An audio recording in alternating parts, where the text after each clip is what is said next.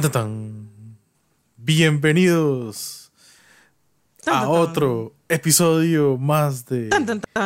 Coffee Meeples en su capítulo estelar de. Troquel Arrojo Vivo. Todo bien, Quesada. Aquí, aquí vamos, para aquí las vamos. noticias. Aquí vamos con las noticias. Aquí estoy Con- De- transmitiendo en. En, ¿en en vivo. ah, ajá, no, eh, sí, transmitiendo, como grabando en vivo, transmitiendo en diferido es. Ajá, exacto, exacto. Con las noticias más importantes de Troquel al vivo. Al rojo vivo. Al rojo vivo. exacto. ¿Cómo fue? Ajá, sí. Sí, troquel O- al rojo vivo. Troquel de impacto. O troquel de impacto. O troquel noticias. Troquel noticias. Como ustedes decían llamarle a este podcast, y ahora nos vamos a convertir en un podcast de noticieros. Sí. Algo así, algo así. Porque pasa muchísimas veces que estamos planeando programa y decimos, realmente no ha pasado nada como súper impactante, ¿verdad? De noticias así como de que Ashmody sigue siendo el dueño del universo, pero di, son cosas como que siempre pasan, ¿verdad? Es Y como el pan de cada día. Exacto. Y hay otras que es como, ok, eh, Kickstarter se volvió loco y entonces es el montón de lanzamientos. Pero, o sea, yo ahorita de pronto dije, ¿qué son este montón de noticias y cosas que se dieron en estas últimas dos semanas que merecen que las expongamos el día de hoy? Y tengo una cachetoncísima que ni siquiera te la he mencionado porque yo quiero, yo quiero ver su cara. Porque estoy casi segura que no, se ha, que no se ha dado cuenta. Yo tengo, yo tengo un par ahí. Hay, hay una que está cachetona, hay una que está cachetona y hay otra que, que, como dice uno, ya la vi venir. Ya la vio venir. Ok, yo le voy con esta. Ay, Dios mío. Bueno, vuelve- volvieron las convenciones ya más fuertes, evidentemente, ¿verdad? En todo lado. y México, de hecho, retoma con la Mega XP. Ok, ok. Ajá. ¿Sabe a quién anunciaron hoy de invitado para la Mega XP? ¿Sabe? Porque eh, hoy, hoy, sí, sí les digo la verdad, yo estaba un toque ocupado con cosas Ok. del, Qué del pena. trabajo. Qué no pena que esté ocupado. No he visto quién, a quién. Su papá, Eric Lang, va para México. Bueno, este, Para la Mega nos vemos en el próximo episodio. Ya voy buscando tiquetes para México. Así como lo oyen, señoras y señores. Si tienen chance, tiquete 350 dólares más o menos a México, para que vayan haciéndole números. Eh, la yo entrada sabía- yo de, sabía de la que la foto- XP no sé, no, no sé realmente, pero va a estar del die- en el 18 y 19 de junio, ahí en la Ciudad de México. De junio. Ah, bueno, de junio. Ok. Es junio. Es junio. ok. Está No, Papilán. Yo lo que quería decir es que Papilán. entonces, por algo fue la foto del Lang de la Felicidad, ¿verdad? El Lang de la felicidad de la Obvio. semana pasada, exacto. O sea, yo creo que alguien la pidió, alguien la vio, le hizo la oracioncita y ahí está en México. Creo que es lo más cercano a Latinoamérica que lo vamos a tener. Será. Pero para que sepan, entonces, Pues, bueno, puede ser. Puede ser que, que aparezca en algún momento, tal vez más abajo, porque recordemos que como ya ahora está independiente, ah, sí, No. anda más, anda, más, anda, libre, anda más libre, entonces puede ser que esté por ahí. ¿Quién sabe? Puede ser que de repente vaya a ser un demo de Hand to Hand Wombat. Será, será. Estaba tratando de entrar a la página de la Mega XP para ver el tema de costos de entradas, pero por alguna razón está caído, seguro, después del anuncio. Todo el mundo Se entrando. vendieron las entradas como locos. Se, se volvieron, locos. Entonces, de ahí, mira, eh, si logro entrar y ver cómo está, la, cómo está el arroz, les aviso, pero en este momento no me deja entrar. Así, se los pongo, no me deja entrar a ver cuánto, porque ahí hay un link supuestamente para cuánto cuestan las entradas, pero no, está muerta la página de la Mega XP en este momento. Mientras bueno. no haya sido los hackers, ¿Algún intento de hackeo? Exacto, bueno, pero para que sepan, es- lo confirmaron.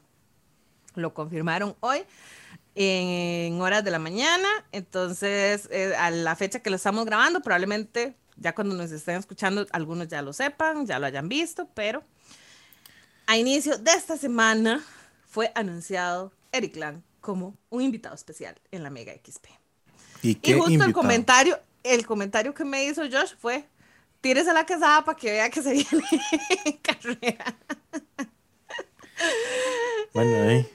Esa sí no te la veías venir. Esa, esa no me la veía venir, no, para nada. Ah, para nada. eso es que hoy, hoy estamos troquel de impacto. Ah, no, perdón. Troquel. Troquel arrojo vivo, no, no, ¿cómo era? Las troquel noticias. Eh, eh, no nos hemos puesto de acuerdo en el No, nombre. no, no. Pero ahí, ahí pero ahí- están, ahí va, ahí va. están. Si no, nos dejen en los comentarios cuál nombre les ¿Cuál ha les gustó gustado más? más. o hay alguna sugerencia. Ahí lo vamos a. a- a Exacto, poner. exacto. Algún otro nombre adicional. Pero bueno, esa es con la que yo quería empezar. Y, y, y, o sea, y ver tu reacción y ver tu... Te veo haciendo números Sí, en, la, en la sí. mente. No, es que entonces ahora los números dije, no, es que me cambiaron la vara porque. Porque ahora lo que no me dan son las vacaciones para ir. Chables. Chao. pues bueno, eh, no importa, no importa, no importa. Yo quería darles de mi lado una noticia, pero eh, es, esa es como le dije, como dije ahora, ya la veíamos venir. De algo que hablamos Per- y discutimos. Perdón, perdón, es que ya me cargó, perdón, perdón. Ay, Dios mío, ay, Dios ya, mío. me, ya me cargó, ya me cargó y vea, se lo, ya me cargó escóndase. Escóndase. El- la, entrada directa al evento, ¿verdad? Entonces, nada más voy a aquí a abrir esta calculadora que me hace como el, el intercambio. Puede ser que ande un toquecito bateada, pero más o menos dice que el pase para una persona para los dos días de evento son 9 dólares con 58. 10 dólares, póngale usted. 10 que es la dólares. entrada. O sea, 5 dólares por entrada, por día. O sea, mira, creo que eso es como súper razonable. Muy razonable. Súper, súper razonable. Muy razonable. Entonces, para que lo tengan ahí presente por si. Ya les dije más o menos cuánto andan los tiquetes de avión. Entre más duren, pues puede ser que más suban, pero la última vez que los revisé a México estaban como en, cien- en 350 dólares. Y sí, son, el evento es de el sábado 18 al domingo 19 de junio de este año. Ok, ok. Interesante, Y listo, interesante. listo, ya, eso, eso es. Sígale. Ok, listo, perfecto. Entonces, en un episodio anterior, si no me equivoco, era el capítulo. eh, en el que. Dos capítulos es- atrás, No, no, no, como dos o tres capítulos atrás, cuando estaba aquí, que, que hablamos un toque de, De Tidal. de ¿no? Tidal y de todo el asunto, que habíamos hablado de todos los proyectos de Kickstarter, todo lo que venía, ¿verdad? Todo ese montón de cosas que tiramos.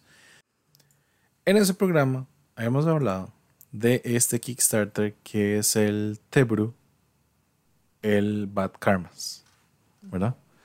Sí. Entonces, de ese, lo que habíamos proyectado, creo que habíamos la habíamos visto venir, es que sí iba, iba a quedar funded, pero no iba a llegar tan alto, puesto que de la IP que están haciendo es propia, no están agarrándose a otra IP más grande, entonces de como que como que no sabíamos cómo se iba a dar, O sea, como que tenía posibilidades, pero no las posibilidades. Sí, mega posibilidad, digo, mega posibilidades, tal vez no, pero de que de que salía del mercado iba a ver su sueño cumplido, sí. Entonces, la meta eran 200 mil euros, que van 300 211 mil euros, o sea, un 155% de la meta, lo cual está relativamente bien, además de que nosotros vimos, ¿verdad?, los precios y todo el asunto del juego. En el momento que lo analizamos, que era cuando estaba saliendo, ya no habían hecho. Que hicieron la matemática. Ajá, ajá. Ya no habían hecho tanto quiebre, porque verás que el final, así, literalmente el final, en extras, abrieron todo. O sea, en extras eran em, lo que hacía el all-in, digamos, de todos los monstruos, de todos los, los signos del zodiaco, ¿verdad? Después hicieron tres paquetes de héroes. Con un héroe ahí este, adicional. Em, de hecho, si compraba el, el set de dados y el héroe adicional, regalaban el quinto dado gratis para el quinto héroe, digamos, del juego. Entonces, bueno. este, ya empezaron a, dar un montón de cosas ahí en lo que empezaron a, a zafar, digamos, a menuzarlo un poco, tanto que ahora sí, ya se podía comprar solamente el kit de la tabla del Tebru por aparte. Ya no ocupabas comprar todo el juego. Entonces, claro, la tabla, oh. según se ve aquí, la estaban tirando ya en 110 dólares. Solo el tablero con un dado y el cable USB para, para cargarse, nada más. A eso lo que le faltaba era nada más el, un anillo grande de LEDs, que es el anillo como de los estados para los, los, los villanos. Y un kit que supuestamente se llama como de prototipo, digamos, que es para standis. Entonces, en vez de tener las bases de los personajes con NFC para que la tabla viera por dónde están los personajes, podías usar standis, digamos. Y que eso funcionara. Entonces, ahí sí me quedo con la duda de como en qué momento ese proyecto pasó de ser una vara de minis muy chiva con una tecnología de este minis, con las bases y todo el asunto, a que ya se puede hacer hasta standis, digamos. Entonces, no, lo raro es que yo, que no sacaron una versión del juego que no tuviera las miniaturas, que fueran solo los standis. Tal vez una versión más barata, pero ya tener la tecnología de la mesa, del tablero, que es lo que realmente importa, o siento yo que era el foco del proyecto. Pero bueno, salió, va a haber la luz del mercado, muy probablemente ya se pueda conseguir entonces así en el mercado después esos adicionales o esos kits por aparte, que entonces ya ahí sí es donde uno ve, ok, si, si pega y ya vienen más empresas al juego, este, ya uno podría nada más consigo el kit de la tabla y ya le adapto lo que, de lo que quiera. Entonces creo que se puede ver como inclusive un poco más accesible que lo que estaban tirando o lo que vimos que están tirando de este juego, ¿verdad? Sí. Sí, sí, sí. Buenísimo, buenísimo. Vea, entonces, siguiente, porque tenemos un montón de cosas. En estos días Stone Meyer se volvió loco. Stone Meyer Games, ¿verdad? Jamie Stegmaier se volvió loco, anunció caja deluxe, anunció expansión, anunció, bueno, ¿qué no anunció? Resulta que con el Viticulture World Cooperative Expansion, empezaron, empezó el anuncio en redes sociales y con eso vino el envío a reviewers para el juego. Este juego le llegó a eh, unas chicas que tienen un canal que se llama eh, ya, le digo porque siempre se me olvida, el nombre exacto eh, del canal de ellas es Tinker Temer.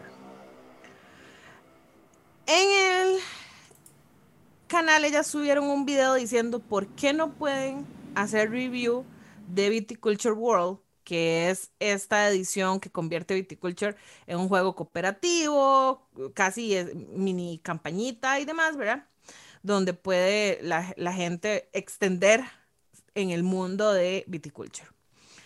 La idea de, este juego es que se representan los diferentes continentes y países que se dedican a lo que es la producción de vino como tal. El detalle que ellas marcan es que cuando lo reciben y empiezan a revisarlo, ven que para el lado de Sudamérica se crean unas cartas con personajes que dan habilidades, que dan beneficios al jugarlas y demás, que tienen que ver con conquistadores en el sur, ¿verdad? específicamente Cortés y Pizarro. Entonces, ella levanta la mano, levanta la voz, hace este video diciendo, no podemos hacer review de este juego porque se está perpetuando el tapar, ¿verdad? O el eh, dejar de lado todo el mal que estos conquistadores hicieron en América. Y creo que eso nos ha pasado a todos los que somos latinoamericanos y nos ha tocado llevar cualquier curso de historia, ¿verdad? Cuando se habla de, la conquista Américas, es siempre como, ¿verdad? Ah, sí, pasó, pero déjelo ser, ya, ¿verdad? Como, olvídelo. Y esto se sigue viendo y demás. Ella lo que llamaba era o pedía a Stonemeyer era que, ok, está bien, es un contexto histórico, pero entonces, ¿por qué me lo pones dándome beneficios, haciéndolos ver todavía como hicieron cosas buenas, ¿verdad? Cuando no, cuando ciertamente ese no fue el caso.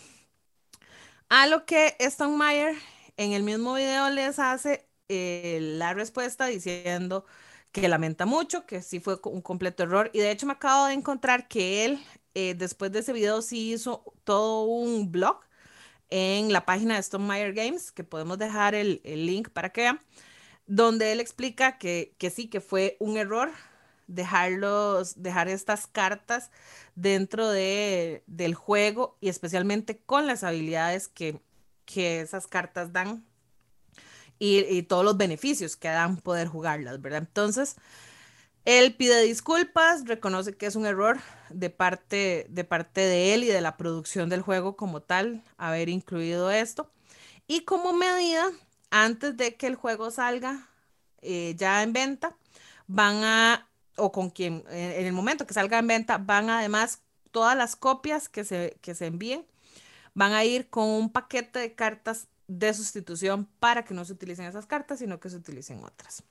Ahí sí, digamos, eh, poniendo pues obviamente figuras que no tengan que ver con la parte de la conquista.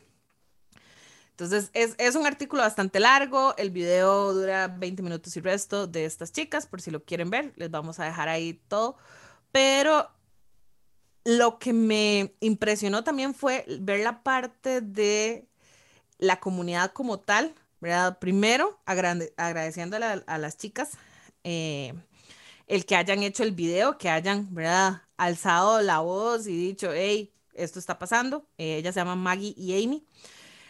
Y lo otro es, ¿verdad? Que Stonemeyer tome responsabilidad, porque nos hemos dado cuenta muchas veces que cuando se resaltan estas cosas, no pasa nada, no se hace nada, y, y si se hace, se hace muy después, muy acallado. Eh, de hecho, hoy lo, lo, veía en uno de los videos de, de Josh, como en Five Tribes que pusieron, eran esclavos, ¿verdad? Y después lo cambiaron a fakirs.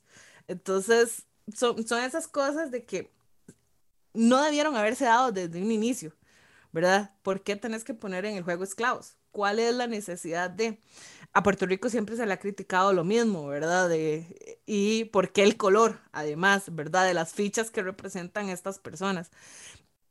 Son temas históricos, ciertamente, son cosas que pasaron, pero engrandecerlas o hacerlas ver como algo bien, como que no, ¿verdad? Eh, de hecho, me voy a agarrar también de, este video de, de Josh, de Geek Night Games, donde él hace mención de que sí existe, por ejemplo, un juego que se llama Freedom, que de hecho no sabía que existía, que trata precisamente de esclavos tratando de buscar la libertad, ¿verdad? Ahí es diferente, no estás engrandeciendo la el tema de la esclavitud, sino la problemática de lo que fue la esclavitud y cómo se puede tratar de hacer esa, esa parte de liberar y de pensar en un momento de que tal vez no hubiera habido necesidad de un tema de esclavitud. Un detalle muy importante que me gustaría tocar con esto es que igual está muy bien que uno como jugador y como nosotros como comunidad levantemos la voz con esas cosas. Yo entiendo mucho lo que es la parte histórica, pero está bien, no, no tratemos de sabotear la historia. Es que para mí eso es sabotear la historia, como ocultar algo de lo que realmente pasó. Realmente estás tratando de sabotear la historia.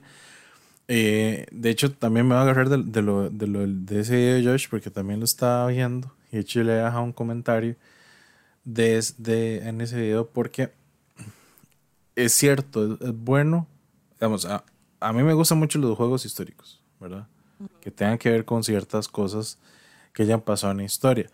No porque eh, digamos, no busquemos un trasfondo a eso, es como nada más como revivir una parte de la historia en un juego de mesa, uno aprende de lo que pasó, de lo que está pasando ahí. Entonces, para mí un excelente ejemplo es el Black Orchestra, este juego donde es esa parte de la historia de la Segunda Guerra Mundial donde uno, todos estamos tratando de matar a Hitler, o sea, literalmente ese es el tema del juego.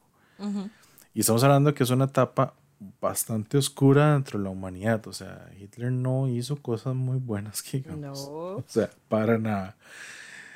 Y eh, entonces, en comparación con lo que se habla, digamos, de Viticulture, lo que digo es que Black Orchestra por lo menos sabe que está en una época un poco fea.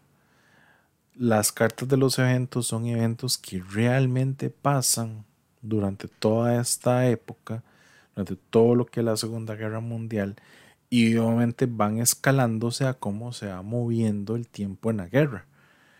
Entonces, claro, yo entiendo que hay temas que son muy sensibles para muchas personas, o sea, eso lo entiendo completamente, por eso digo, ese tipo de juegos no son aptos para todo el mundo.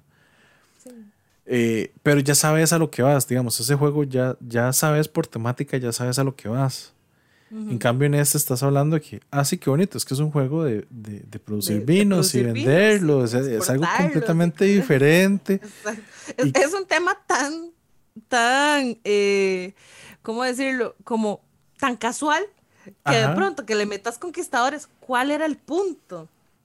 Exacto. no viene al caso. Exacto. Es más, voy a ir a otro juego que es similar, el Endeavor que es sobre la época de la navegación que incluye a estos conquistadores o esta época de esos conquistadores, donde vas a manejarte en Europa y conquistar el nuevo mundo, hay una carta en el juego que es la evolución de la esclavitud.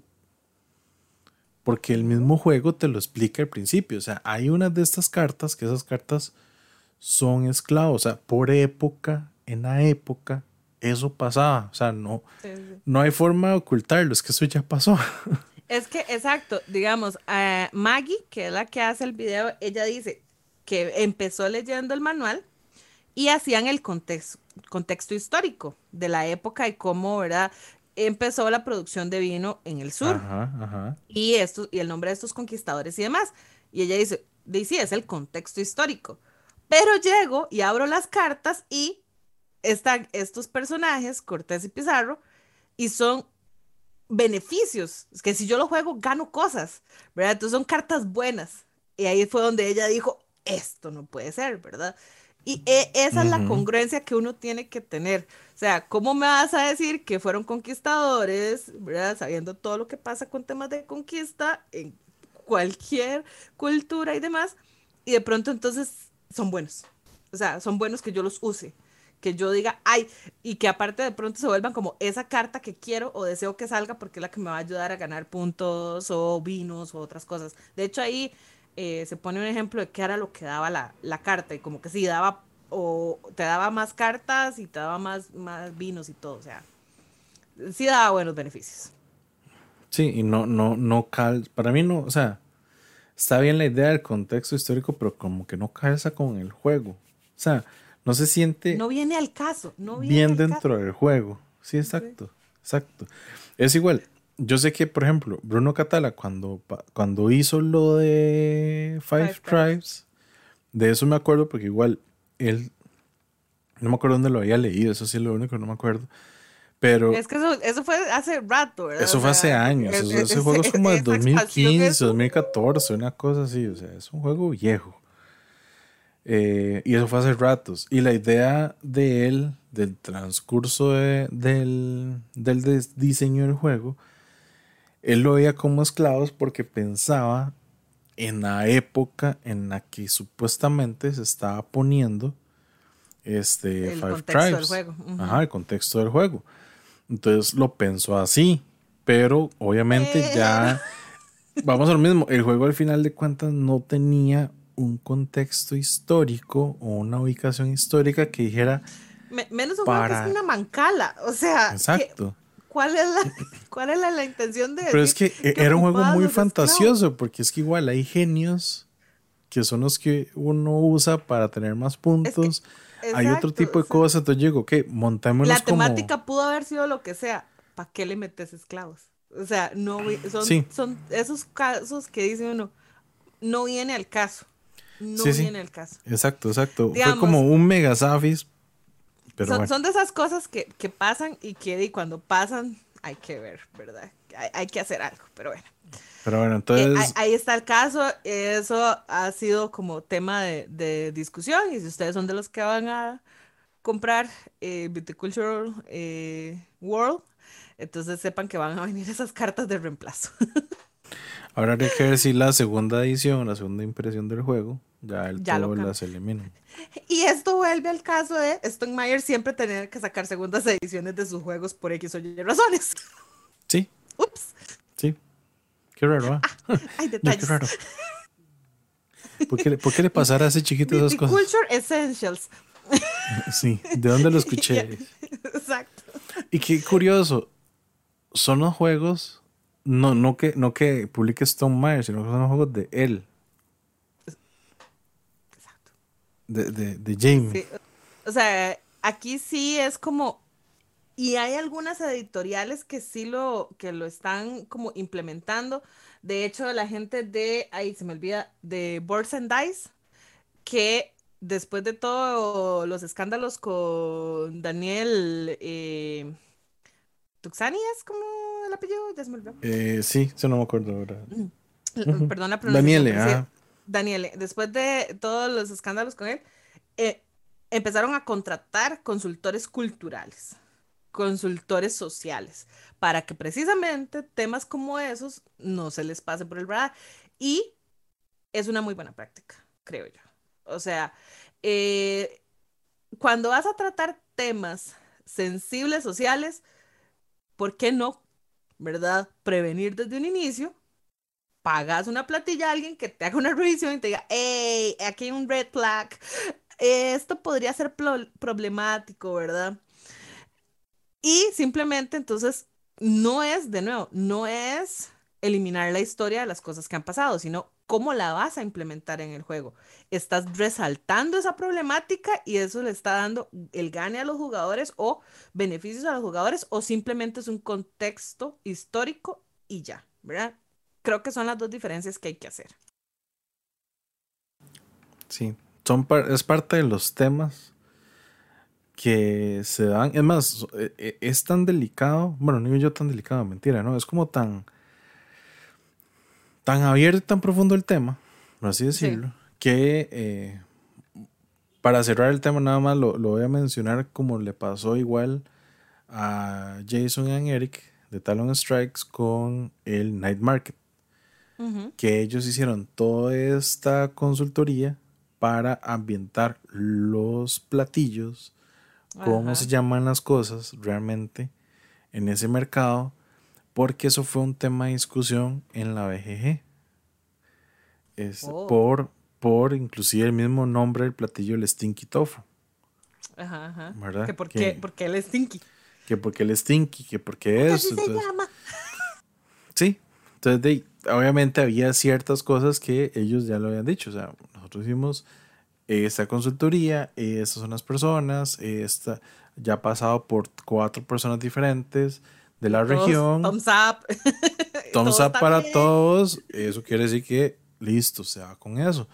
Porque ya la misma gente, inclusive la región, lo, lo aprobó. Entonces, de... hecho, aquí, en este caso, creo que aquí pasa al revés. Porque entonces somos nosotros, los de Occidente, los que no sabemos cómo se usa en el lado oriental nuestro desconocimiento sobre esa parte es muy grande. Entonces, más bien este tipo de cosas y juegos nos ayuda a aprender de ese lado, ¿verdad? E, entonces, por eso es que es importante, ¿verdad? Porque si lo que se está tirando eh, a Europa es bien los conquistadores, pues allá seguirán creyendo que fue hermoso haber venido a conquistarnos. No, gracias, chao. De, en España no sé cómo será la cosa, pero bueno. Exacto. Bueno, otro tema para, para otro, tema, otro tema. ¿Qué más tenés? ¿Qué más tenés? Ok, suave, suave. Troquel al rojo vivo. Ese troquel al rojo vivo Y este tema está, uff, vea gente, Se las trae, se las trae. se las trae porque voy a hablar de James Hudson. James Ese, ese es Hudson, casi tu segundo papaya. O no, sea, ese, ya ese, segundo es que papi. este ya no es segundo, este ya es tío, digamos. Este ya es tío. Vea, James Hudson tiene algo Tío muy Hudson. interesante. Tío Hudson tiene algo muy interesante. Desde que se zafó de Skybound, Caiba. Es- Eso- eso- eso fue- suelta. Fue como soltar al chiquito en el parque Claro. de diversiones. Vaya, haga lo que le dé la gana. Claro, es más, lo soltaron y de fondo nada más salió el- el- la musiquita. ¿Cómo es? Inserte aquí la música de Libre Soy, ¿verdad? y ahí salió Hudson, ¿verdad? Pegando brincos y todo. Riquísimo. El asunto es que, bueno, obviamente eh, él salió feliz, con toda la libertad del mundo. No ha dicho específicamente cómo fue el asunto o dónde está la, la separación, pero lo que ha hablado en los videos y todo lo que ha dicho da a entender varias cosas que hablamos en su momento, ¿verdad? Libertad, O sea, espérese, chisme, cachetón. chisme, o sea, no, O sea, es- este, sí, este sí es, inserte aquí en la, la cortinilla de al rojo vivo de primer impacto. ¿Verdad? Tal Entonces, el, el- ha a entender primero que como ya no tiene que seguir ciertos estándares o ciertas cosas, tiene un poquito más de libertad en la creación de personajes.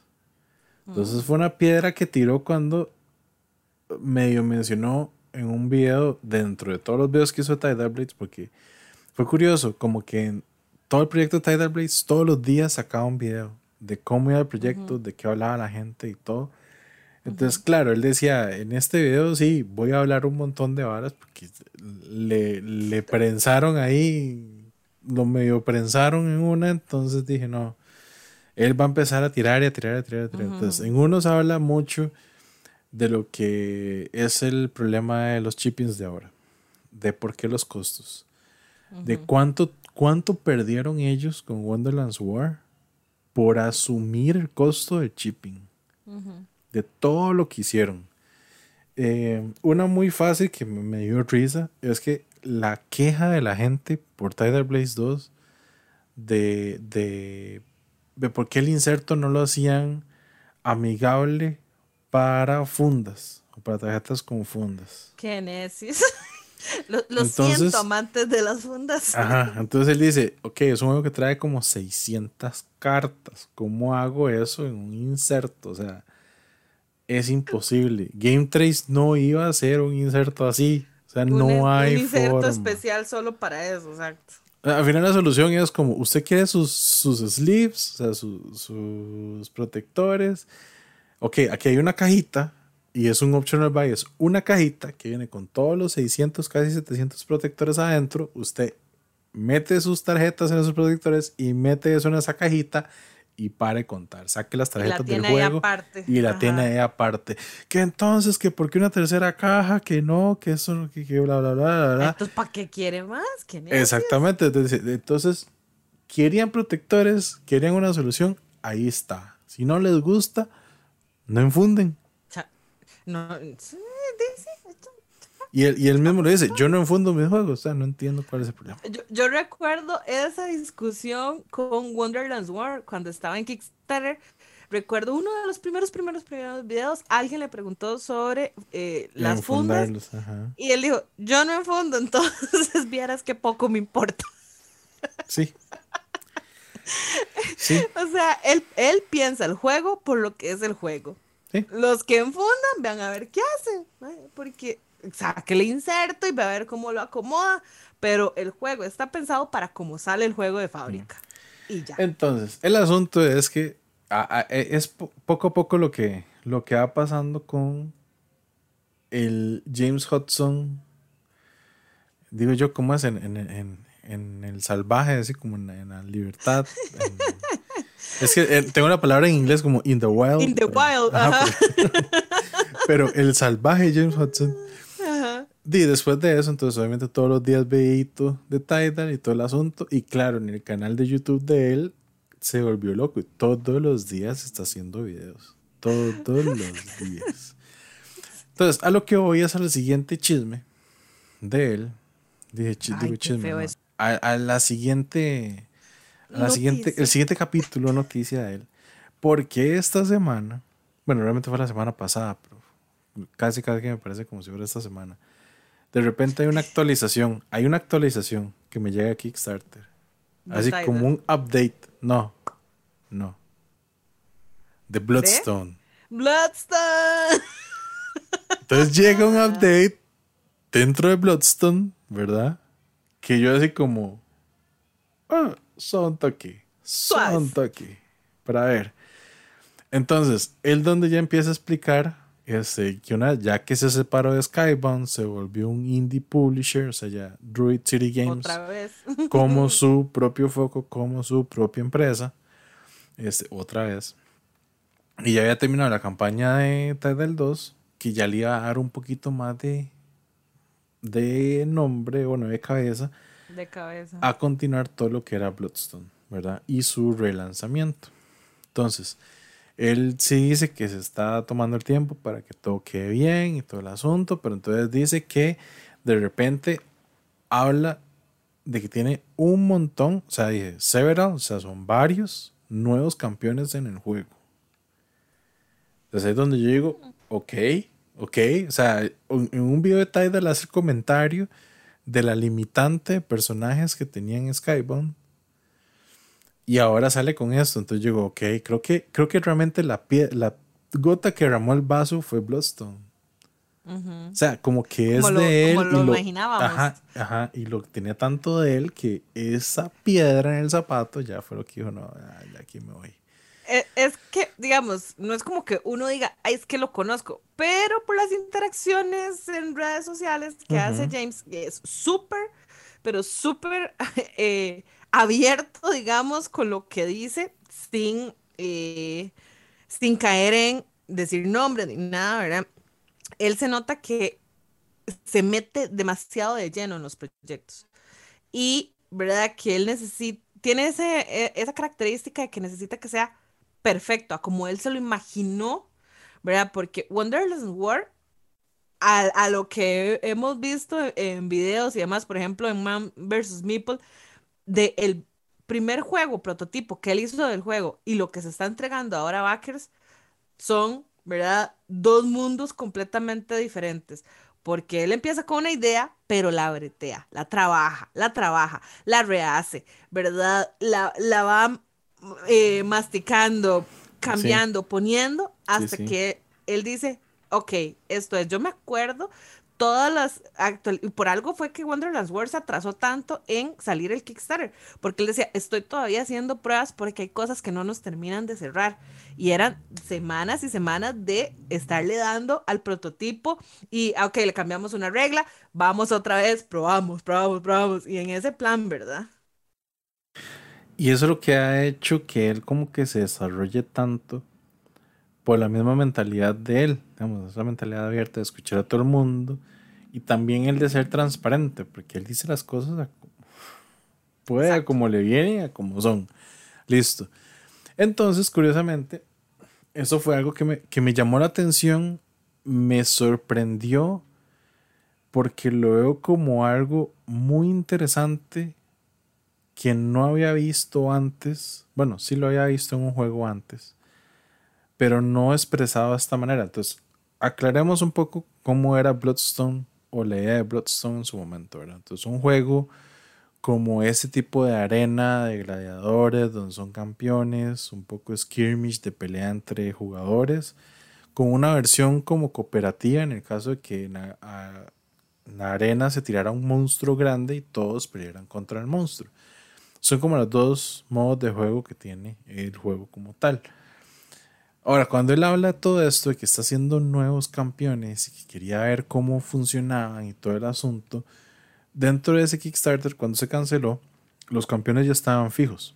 Lo que se había hecho era este Necromancer que hizo la comunidad de juegos o la comunidad ya digamos de este del Kickstarter que lo creó, entonces tenía que volver a hacer todo un trabajo de diseño y rediseño con esa figura y todo. Bueno, cuando se canceló, yo dije, sí, seguro es que van a trabajar en todo lo que ya tienen, más este personaje nuevo, más reestructurarse precios, costos, que era todo lo que la gente originalmente estaba como poniendo en queja.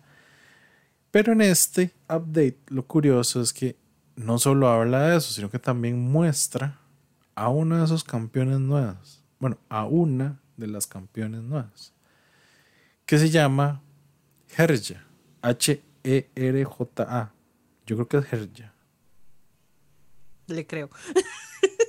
Porque es como un hair J-A, o sea, Herga o Herja. Entonces, es este personaje que, lo que, que ahí donde le digo me sorprendió. Porque es esta, esta mujer, esa personalidad como de amazona, por la armadura que tiene, con todo. Tiene una espada, atrás parece que tiene como una jabalina o varios tipos de espadas, hasta flechas y todo. Pero está en una silla de ruedas. Entonces me pareció muy mm. curioso, porque de hecho, en este momento... Inclusividad. Te, estaba pasando, ajá, te estaba pasando un toque el arte que pasaron, porque es completamente inclusiva, o sea, es, es algo yo decía que, que chiva, porque se ve demasiado poderosa, se ve demasiado interesante. Me encanta, me da, cuando decís el tema del Amazonas, y porque hasta eh, un día de estos vi el Wonder, eh, Wonder Woman 1800, 1984, eh, que justo, ¿verdad? Estaba viendo uno de los personajes de las Amazonas, la que la, la, que la entrena, que se me olvidó el nombre ahorita, me da, la armadura de ella me da esa sensación, ¿verdad? Al de las Amazonas en ese momento, pero en silla de ruedas.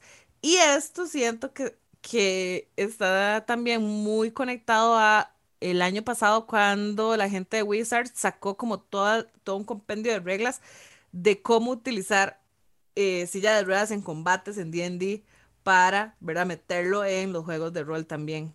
Me encanta, me encanta. No, me parece, amante que el personaje sea demasiado chido, me parece una muy buena idea, como dices, es parte de la inclusión y cómo uno ve diferentes tipos de personalidades así. Ahora. De que la representación importa y James eso sí lo tiene así como clarísimo. Exacto, exacto. Entonces ahí es donde digo, ok, no es el primer personaje que veo así en un juego. Porque, de hecho, en Zombicide hay un personaje que es así, en silla de ruedas. Más, en varios de los Zombicides, de hecho, que han salido, hay varios que han salido de, de esa forma, como un personaje así.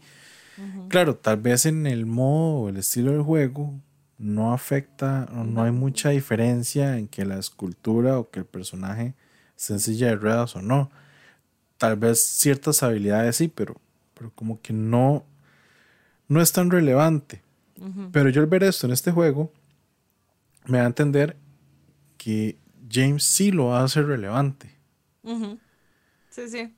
No, Es, no es esas cosas que es, por cumplir, ¿verdad? Que a veces pasa, fue por cumplir, no, sino que si lo incluyó es porque le puso demasiada cabeza de cómo quiere que funcione y cómo quiere que se vea chiva, ¿verdad? O sea, de que, de que tenga así el, el superpower, ¿verdad?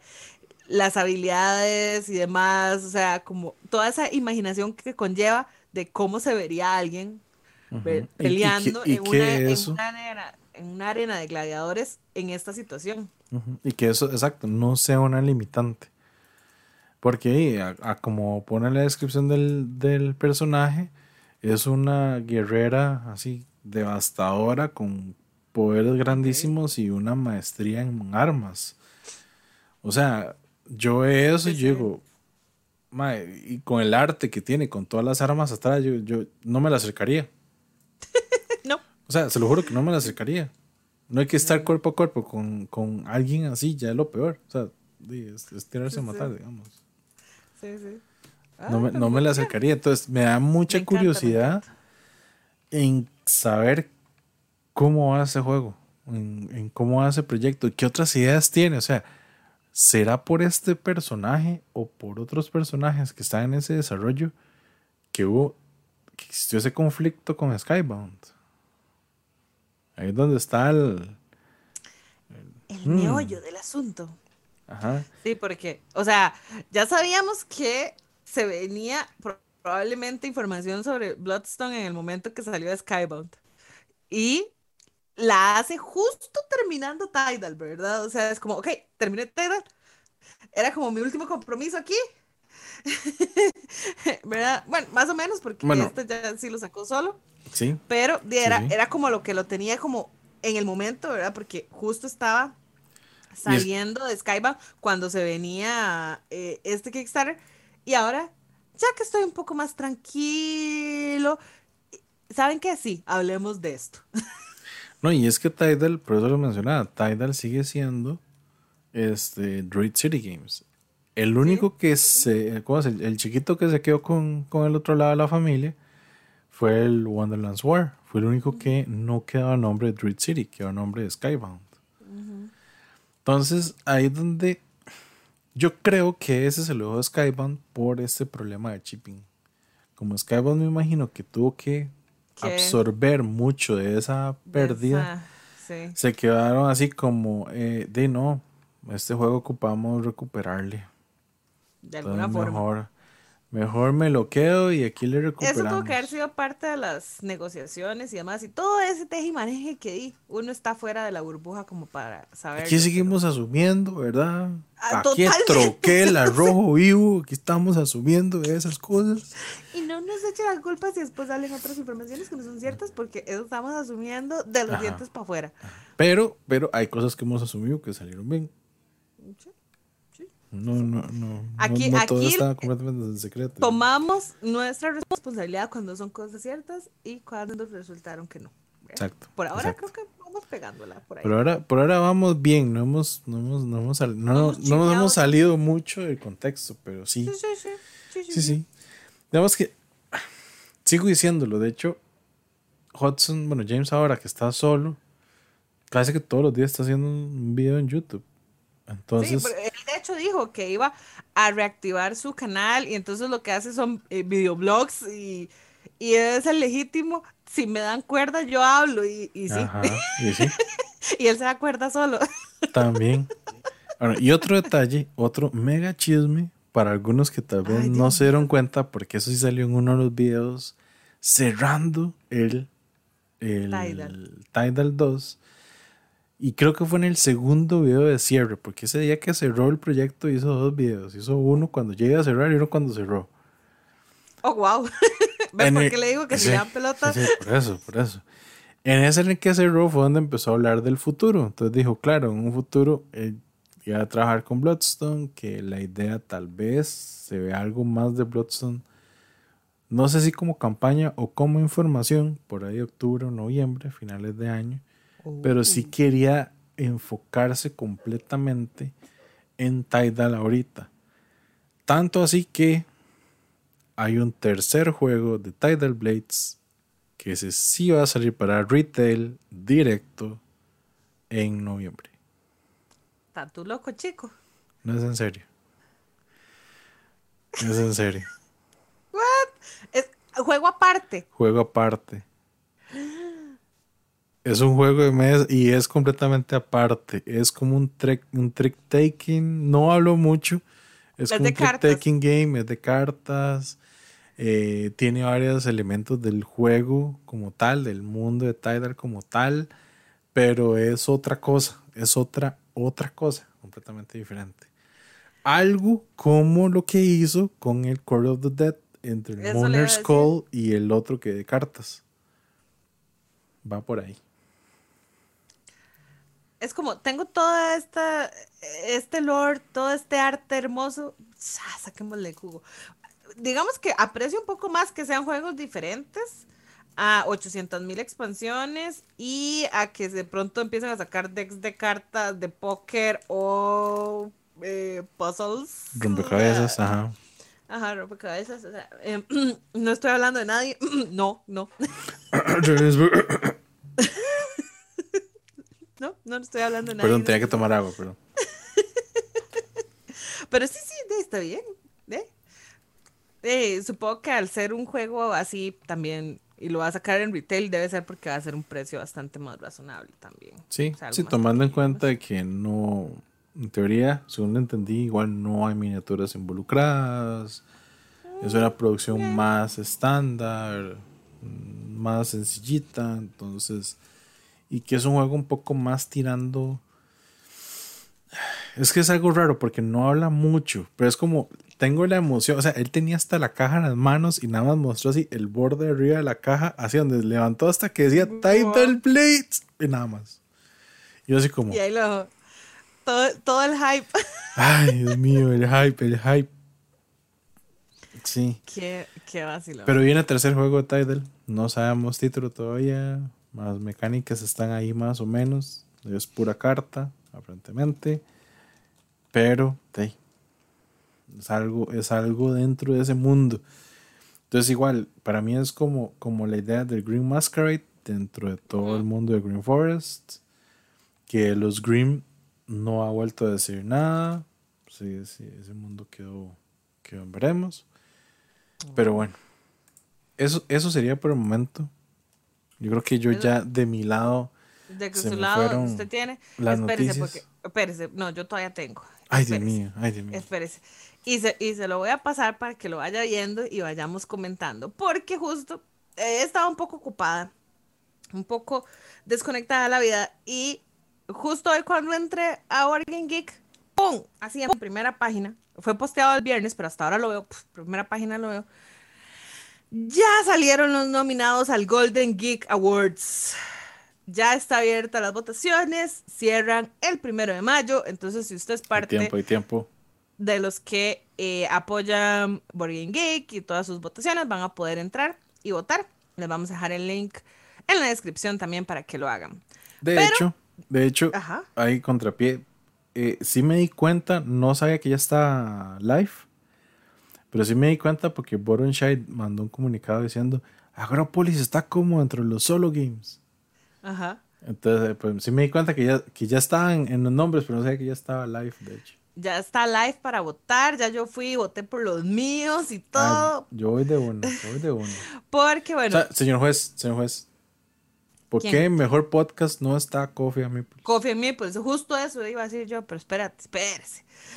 Nominados, categorías, juegos de dos jugadores para mencionarles algunos, It's a Wonderful World, It's a Wonderful Kingdom, que fue, que es la versión para dos jugadores de It's a Wonderful World, que me duele todavía muchísimo en el alma no haber podido entrarle a ese Kickstarter, pero algún día caerá ese juego acá.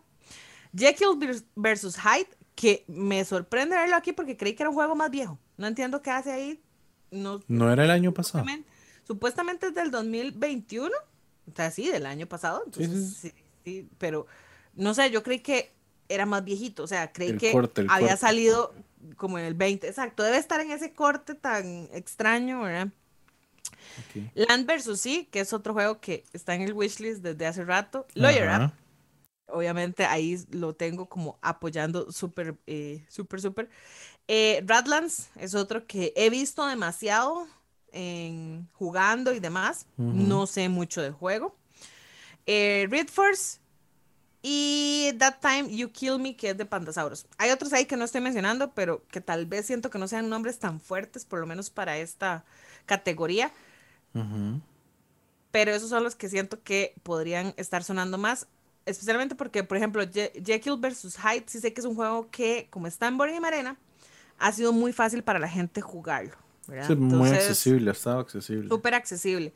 Y eh, en el caso de Land vs. Sea, es por el tema de It's a Wonderful World y Radlands y Red Force en realidad, porque estuvieron con mucho hype cuando ya se entregó el Kickstarter. Entonces, de pronto ha estado, o sea, los, los he visto por toda. Bueno, Lance versus sí, creo que. No, ese fue retail. Ajá, pero es que fue de esos juegos que salió retail. Los pocos que lo probaron y dijeron, está genial, se agotó y se agotó y sigue agotado. Y sigue agotado, exacto, por eso algún día caerá. La siguiente categoría es arte y presentación. Esa, esa me mató. O sea, de esa categoría. o sea, es nada más voy a decir que el, primero, el primero lo descarto inmediatamente. El resto es painful choice. El detalle del primero es The Adventures of Robin Hood. Yo siento que no está ahí por arte, sino por la presentación del tablero, que sí me parece muy innovadora. Sí, sí, sí. El detalle es que lo vamos a ver más adelante en otra categoría que tal vez le cae mejor. Está Ankh, está Bitoku, está Canvas, Cascadia, Meadow, Mind MGT, MGMT, Oath, Radlands y Sleeping Gods. De ahí, o sea, el arte de todos es divino. El arte de todos, o sea, yo estoy así como, pero es que, o sea, ¿cómo vota uno ahí? No entiendo. o sea, no hay de dónde escoger, ¿verdad? O sea, o, le pongo a todos que se merecen el, número uno. En los cooperativos, eh, a los que yo le veo fuerza, puede ser que me equivoque, pero a los que yo le veo fuerza está The Adventures of Robin Hood, Burglar Bros 2, The Crew Mission Deep Sea, que también vendría siendo como la versión 2 de, este, The Crew, Horrified American Monsters, de ahí voto fijo. The Initiative, que es otro de esos que he visto montones. También he hablado mucho. Marvel United X-Men. Ahí fijo. Micro, Macro, Crime City, Full House, porque ya le fue bien con su primera versión de Micro, Macro, Crime City. Y esta segunda edición, que es el Full House, yo siento que también le va a ir súper bien. Y Sleeping Gods, que creo que ha sido uno de esos juegos que ahorita está con Kickstarter de su expansión, así, de que la gente apenas está medio terminando campaña y ya, ya hay una expansión, ¿verdad? Eh, hay categoría de expansiones. Ahí entra, me hace mucha gracia porque yo, pero eso es una mini expansión, son como cinco cartas. Fort Cats and Dogs, pero está nominado. Y yo, no había mejores expansiones que de pronto entró esa de Fort. O sea, realmente esa, esa nominación me dejó como. Yo, yo pienso en el corte. Yo estoy pensando en el corte y estoy pensando en que en la expansión sí le agrega varias cosas, pero es que estoy viendo otro ahí en esa lista que por eso estoy pensando en el corte. Eh, no sé cuál será el que estás viendo, pero eh, también está ahí nominado Grand Austria Hotel, Let's Waltz, Los Ruins of Arnak, Expedition Leaders, que siento que es de nuevo, al igual que como le fue a Arnak en premiaciones anteriores es de esos que está como de favoritos porque aparte parece que la, la, temática de personajes con habilidades especiales para cada jugador está muy bien implementado. Marvel Champions de Card Game, eh, Paladins of the West Kingdom con City of Crowns, Parks con Nightfall, Res Arcana que es su segunda expansión que es Perlae Imperi y este otro juego que ni idea cuál es, el Undaunted Reinforcement. El Undaunted Reinforcement es un juego de cartas de guerra. ¿Cuál de esos fue el que te, te hizo ojitos? El, el Parks Nightfall. Mm, que fue... Es que lo, lo, veo así, digamos, comparándolo, pero nada más lo estoy comparando con el, con el de Fort. Tanto Nightfall como el de Fort creo que agregan lo mismo al juego base como tal. O sea, es una expansión que le agrega algo, le cambia algo al juego, lo puede hacer un poco más dinámico, pero el juego, mm, ¿cómo es? No crece ni baja con la expansión. Pues O sea, el juego base ya es el juego base. O sea, el juego base para mí ya juega bien sin eso. O sea, la expansión es como ese adicional de que si usted quiere cambiarle algo, métasela pero, pero no hace falta. No es así como, wow, ajá, exacto. O sea, no es Mientras que yo creo siento que las otras eh, podrían estar ahí. De hecho, me, el de Concordia sí lo siento porque eh, se llama Solitaria la expansión y creo que es porque le agrega cosas nuevas a la parte del solitario que le hacían mucha falta, digamos, al juego, por lo que tengo entendido. Entonces, está interesante. Siguiente categoría, innovación. Y de nuevo se repite. Yo siento que eso es como los Oscars, ¿verdad? Porque siempre hay alguno que se repite 800 veces, ¿verdad? y aquí es The Adventures of Robin Hood. Porque de hecho fue uno de los más nominados el año pasado en todas las premiaciones porque estaba del lado de Europa. Y ahora probablemente lo veamos nominado en todos los premios de este lado porque, ya, llegó a América. De este lado. Eh, después está Canvas en innovación, que me parece bien, aunque siento que lo que llegó este año fue la expansión. Entonces, de nuevo, las fechas no me calzan. Ahí está el corte, porque la expansión no está en las expansiones. Sí, exacto. Entonces, ah, por ahí tiene que andar la cosa. Ah, sí, tiene este corte. Destiny's, The Initiative, que lo, tengo súper ojeado, pero como es cooperativo, todavía le anda ahí como, eh. Kabuto Sumo, Merchant's Cove, me hizo, me hizo gracia verlo ahí, porque realmente no siento que tenga nada. El juego me encanta, es juego mi top, pero que tenga algo como mega innovador para que esté ahí, mm, no lo sé, Chito, no lo sé, no me, no me Sigo diciendo, Kabuto Sumo va por el mismo camino. Yo sí creo que la innovación de Kabuto Sumo fue meter esa mecánica en un juego de mesa. Sí, exacto.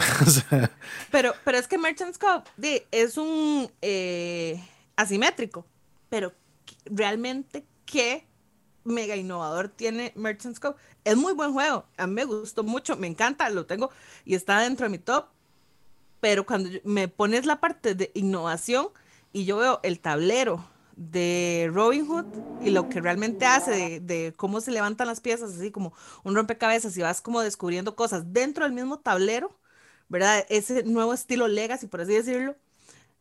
Y Merchant's Cove no me hace clics, ¿me entiendes? No me hace. Hay algo ahí que yo digo, no lo sé. O Canvas con las cartas transparentes, ¿verdad? Y, y sobreposición, que eso sí estuvo como bonito y nuevo. Pero bueno, eh, Out está de nuevo ahí mencionado, Sleeping Gods.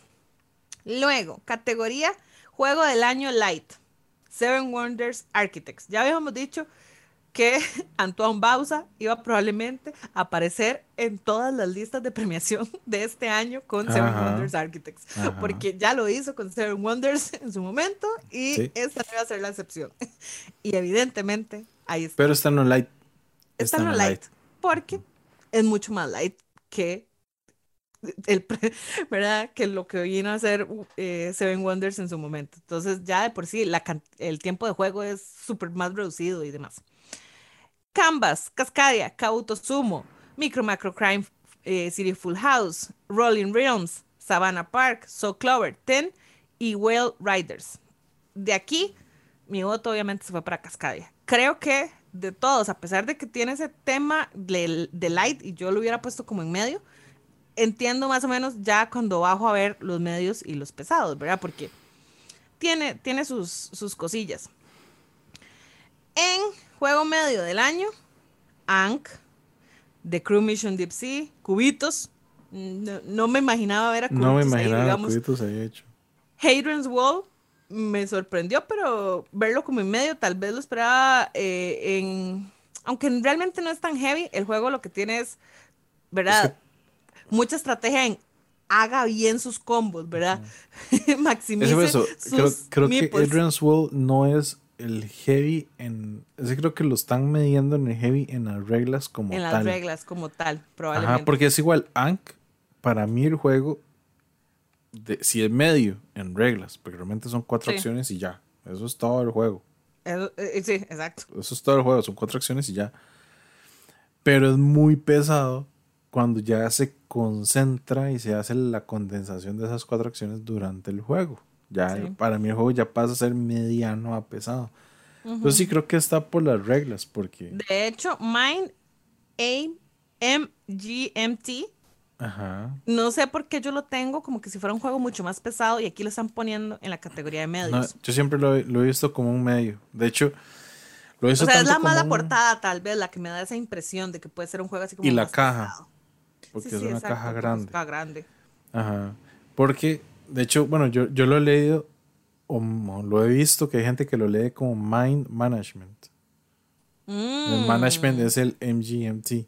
MGMT. Como, el, como en resumido letras. no sé si está bien dicho, perdón. Nadie sabe. Me gusta ver a, Meadow en las premiaciones porque siento que en lo que fue Europa el año pasado prácticamente ni se mencionó. No, sé si se verá este año en Spiel o algo así, ¿verdad? Eh, Sleeping Gods, Terraforming Mars, Ares eh, Expedition y Witchstone fue la sorpresa. Yo dije, ¿en serio? ese juego casi no lo he escuchado Eh, la portada es horrible, como ella sola. es un Reiner Nicia, yo entiendo, pero no sé si es como, ay, démosle a Nicia una nominación por vara. O sea, no sé por qué realmente. Yo no, no sé si eso estará por ahí, porque realmente Nicia de, ha, ha hecho muy buenos juegos. Exacto, pero realmente yo no he visto que la gente diga, wow, este juega, sasasazo, ¿me entendés? A diferencia de los que voy a mencionar ahorita, que son para Ah, los juegos los- pesados del año. Lo Ark dejé. uf. Ark Nova no ha parado de sonar desde Spiel. No, es más, yo creo que desde GenCon. desde Gen Con. Desde GenCon es un Y juego en que... Gen Con- porque no, en GenCon no estuvo, No, no, no. En pero Gen todo el mundo Con lo estaba esperando. que lo tuvieron como para prensa, para Nada más. demo, nada más. O sea, No estaba en venta todavía en Sí, la no, no estaba en venta y creo, si no me equivoco, porque pasé por Capstone Games varias veces, no me pareció haber visto esa portada en las mesas. O sea, nadie lo tenía como en demo Sí. ahí, literalmente, sino que fue como, como una presentación privada que hacen normalmente lo- el miércoles antes de que empiece la convención, donde hablan de todo lo nuevo que viene con las tiendas. O con los este, el- creadores de contenido, Lo que con va a varias de esa llegar. gente, ajá, la lo que va a llegar, lo que va a salir. Creo que ahí fue donde empezó a hablarse de Ark Nova. De hecho, yo siento la popularidad que tiene Ark Nova ahori- ahorita es proporcional a la que tuvo Arnak en su momento. Los Ruins of Arnak. Que todo el mundo hablaba del juego. Que todo el mundo estaba con el juego en boca de todo mundo, en, Sí. la- en las feeds de todas las redes sociales, para arriba y para abajo. Especialmente ahorita que ya se consigue eh, en América y ya todo el mundo entonces empezó a- ordenarlo. Bueno, ¿verdad? se consigue entre comillas, Porque si- se ha- llega pero y se igual sale y se agota. A mí es que traen como Le- dos le siento, por tienda le- siento, le siento sangre en el ojo, ¿qué? Sí, claro. La Ah, no, ¿Cuál sangre? No, ya me está goteando aquí todo, ¿no? Ah, El siguiente nominado, Bitoku. Oiga, bien, oiga. ah, Está bien, Ah. eso está bien. Boon Lake, que es otro que yo veo la portada y digo, qué juego más hermoso, se ve divino. Otro Eh, Capstone, ¿verdad? Sí, otra capstone. O sea, de hecho, estoy viendo esa lista y hay tres de Capstone. Coffee Traders. Dinosaur World. Que yo no lo siento tan para el lado heavy, yo lo hubiera puesto en medium, pero ok. Eh, Dominant no, Species, No, yo, sí lo siento en heavy. Sí. Sí. ¿Será que es que, no sé, será como que uno ya ha jugado Dinosaur y cuando jugué el World lo sentí como tan Es, esa- es que es eso. eh, Yo creo que es parte de eso. Uno lo siente muy fácil porque ya jugó el Island. Pero va- volvamos al Island. El Island no es medio. No, sí, es que. Eh, eh, sí, perspectivas de cada quien. Perspectiva, sí, sí. Eh, The Great Wall. Imperial Ajá. Steam, ese es el otro que decías, ¿verdad? De Capstone. Imperium, y están los dos, el Classics y el Imperium Mm, Legends. ¿verdad? Y yo, wow, o sea, no fue uno de los dos, no, fueron los dos. Y Oath, Chronicles of the Empire and Exile. Así que eso es, por ahí vamos a ver por dónde puede andar la cosa también este año con los Spiel, ¿verdad? Pelen el ojo. Porque esto, Será. Ahora, esto siempre es un... Hay, algunos que ya no probablemente no vayan a entrar para Spiel, pero hay otros que No, pero- voy a tirar la pregunta, voy a tirar la pregunta, ya que estamos hablando de. Spiel y el, y el corte de Spiel, ¿verdad? Ajá, ¿Vitoco entrará en Spiel? yo creo que sí. Que vaya a llegar a ser un Ajá. nominado, no lo sé. Entra en el corte. entra en el corte. Porque la otra es que eh, siempre salen cuáles otros fueron considerados, pero se quedan cortitos, ¿verdad? Entonces habrá que ver. Y, y- y el jurado de Spiel es demasiado extraño, yo todavía no lo entiendo, entonces dejémoslo ahí. yo tengo muchas dudas con Yo nada más estoy hablando de la han lista, digamos. No, no, no me imagino el premio, pero bueno, quién sabe, quién sabe. Exacto. Eh, Party Games, tenemos Don't Get Got, ni lo había escuchado. Eh, Doodle Es- Dash, ese The que, de hecho, sí, creo que ese Don't Get Got como ese Shut Up and Sit Down Special Edition. Special Edition. Creo que es uno de esos. A ver. Shut Up and Sit Down, que es el grupo. Este par de Ajá. chavalos que hacen videos de YouTube también. Y que ahora son imprenta también. Ajá. Este. Han hecho ese tipo de ediciones. Ese Special Edition en algo. Mm, Con el Monstrosity también está un Special Edition de ellos. Sí, digamos, completamente eh, ignorante en el tema de los party games. Tal vez solo Night of the Ninja, que sé que es de Brother. eh, Brotherwise. No. no, de. Los de Overboss. eh, Sí, Brotherwise. Sí, Brotherwise. Sí, sí, Sí. sí, sí, sí, sí, son de Brotherwise. Eh, so Clover, que sí lo he visto montones, que es un Es más- party game de palabras. Yo he visto que Soul Clover, vea, de- de la- en las listas en las que he visto mencionado Soul Clover, me duele decirlo, pero estoy casi seguro que va a ganar. Entonces, de- Sí, sí, sí. Eh, Siento que es como le pasó a. eh, ay, ¿cómo se llama este juego? Que, que era, que fue también eh, familiar, que era de, de escribir en secreto. Ay, One Word, no. Just One. Just One. Just One. ajá. Igual, porque ese mismo año, Just One en todo lado ganó. Y en Es ese momento, yo te, doy, te doy la razón de que So Clover va como por ese mismo camino. Después está Stella, que es eh, en el universo de Dixit. Y Ultimate Werewolf Extreme, que es como, siento que lo mismo, pero más trillado. Pero más extreme. Exacto. Eh, después hay Print and Place, que de nuevo no los conozco, pero me llamó muchísimo la atención el que se llama Fast Drive Football. suena, suena vacilón. Y el En- Gloom Holding. Gloom Holding. Gloom Holding, yo, es un minijuego Gloomhaven. ¿Será? Exacto. Quién sabe. Y en solo games, eh, ay, aquí sí, ¿verdad?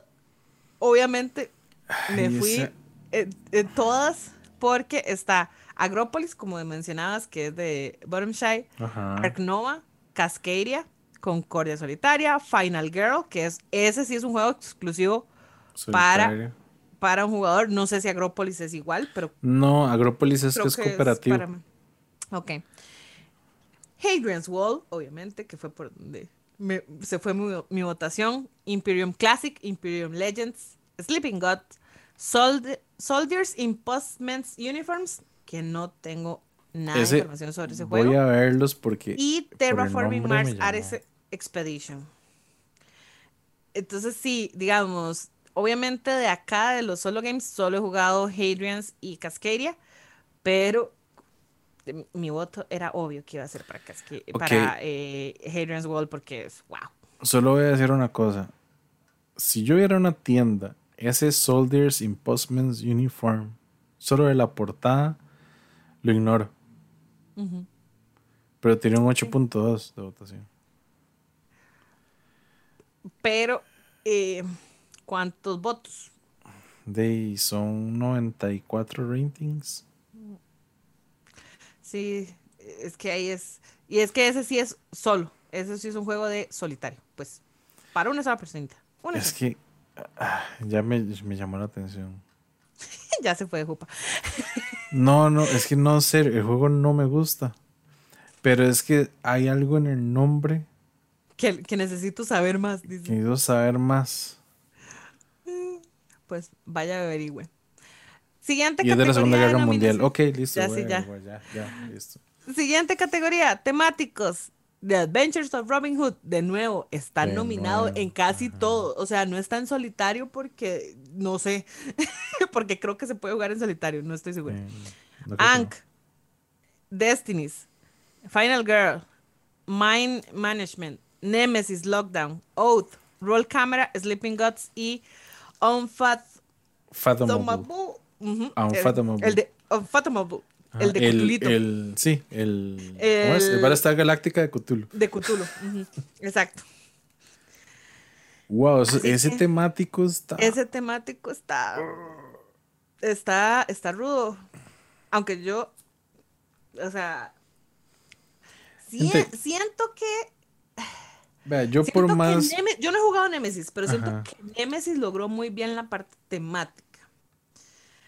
Pero, pero, Mm, siento que tal vez Robin Hood es el que tenga más probabilidades de ganar ahí. De nuevo, es como el nuevo favorito. Y, ve- y veámoslo así, veámoslo así. ¿Cuánto está el rating ahorita de Adventures of Robin Hood? Tiene 1.5 mil ratings o votaciones. En comparación con 94 del que estabas viendo, ¿verdad? sí, sí, sí, sí, sí. Pero O sea, 1500 personas Ah. han votado ya eh, o ha dado su rating a Adventures of Robin Hood. es que Entonces, ahí- donde, ahí donde me tiene, me queda la duda. Porque es que, Dios, vea, por más que yo quisiera darle esos votos a Ank por, por temático, por arte o por lo que sea, algo me dice que no va a ganar. O sea, no sé, por ejemplo, e- es, esta es la diferencia de BGG comparada a los otros premios. porque aquí es uno el que está Aquí votando. uno es el que vota. Entonces, ¿a qué, ¿a qué me refiero con esto? Que yo veo la gente, veo todo el fanbase que hay de muchos juegos. Y yo veo esto y yo digo, "Mae, de ese temático, Nemesis casi que lo va a ganar. ¿Por qué? Nemesis lo ha jugado más gente. O me da la impresión de que en, ah, en redes sociales se ve más ese juego. Final Gear quedó altísimo en los reviews de diciembre de mucha gente que lo jugó. Pero, ¿cuánto se ha visto ese juego en redes sociales? Pero ojo aquí, la, vea, vea, le voy a poner la diferencia. ¿Cuántas personas han votado o han, han dado su rating de Nemesis Lockdown? 874. De Ank, 4300. Es que sea, Ant tien- es Ant una tiene más tiempo. Una diferencia tan abismal, Grande. Sí, claro. Claro. tan estúpidamente abismal. Pero es que estamos hablando de Nemesis Lockdown. Hay que irse Sí. al Nemesis normal.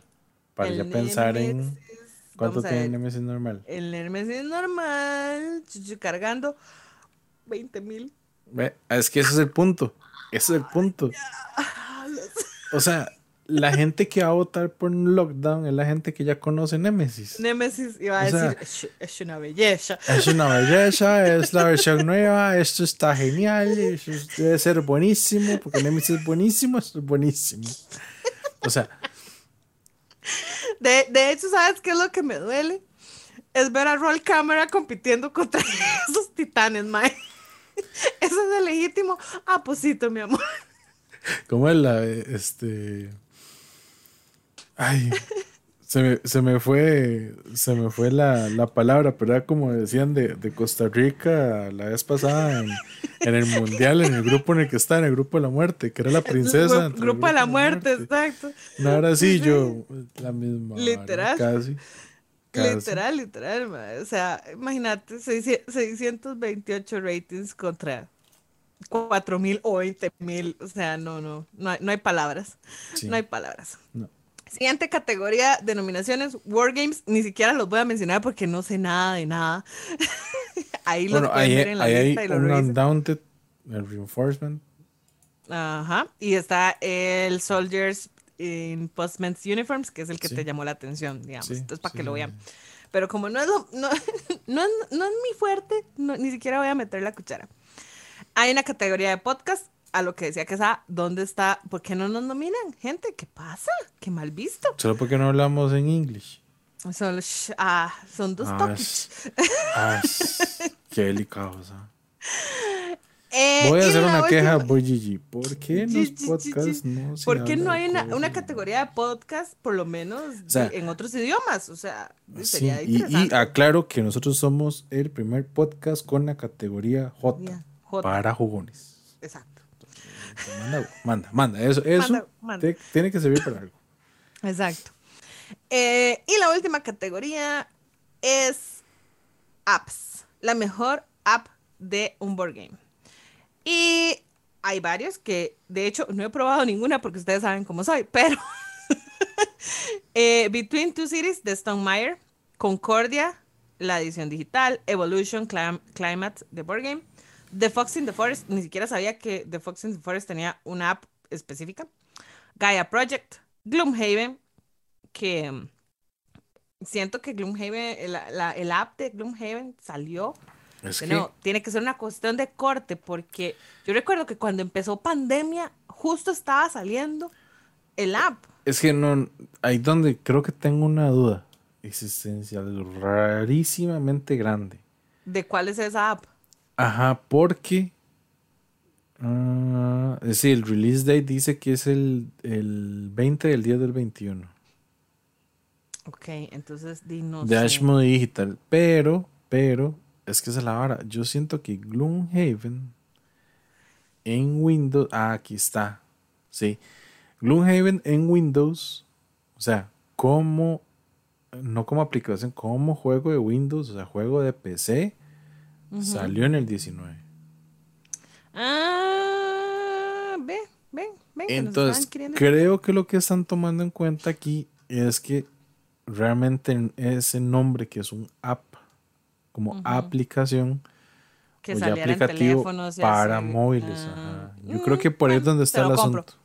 Se lo compro, está bien, dejémoslo ahí. Porque Maracaibo Link, Sí. Maracaibo Digital, no sabía que había una. Pavlov's House, ni siquiera sé qué es. Railroad Inc. Challenge, siento que fue la aplicación más comentada el año pasado. uh, Mm, Y siento que es de lo más jugado. Y Re- eh, Regisit Companion, que tampoco sé de qué trata, ni de qué es, ni qué pitos tocan, pero esas son las aplicaciones nominadas y esas son las... La última eh, categoría que está en este momento. va, va a ser así nada más para mencionarlo, ese Pavlov's House Ajá. solo está para iOS, o sea, iPad y iPhone.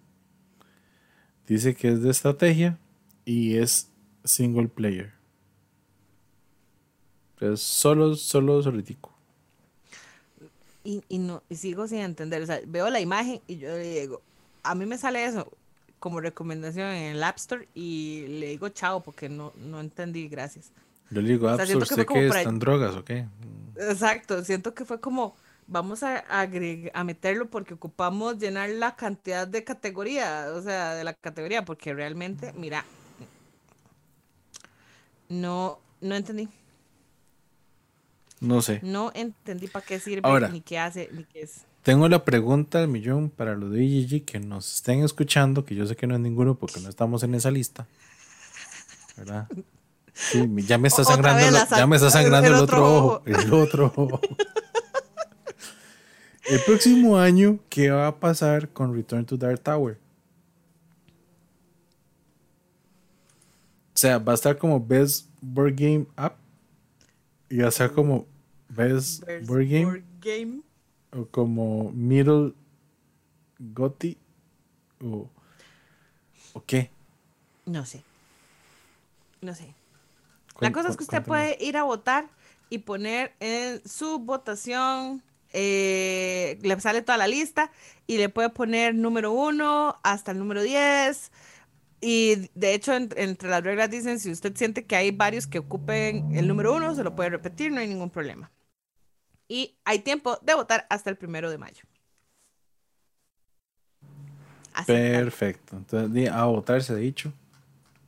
a votar. Si, si, si son de los que les interesan esas cosas, les parecen vacilonas y demás. Vean, ahí está.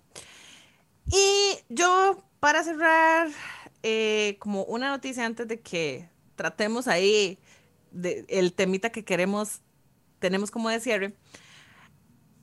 D&D se volvió loco la semana pasada con anuncios y cosas.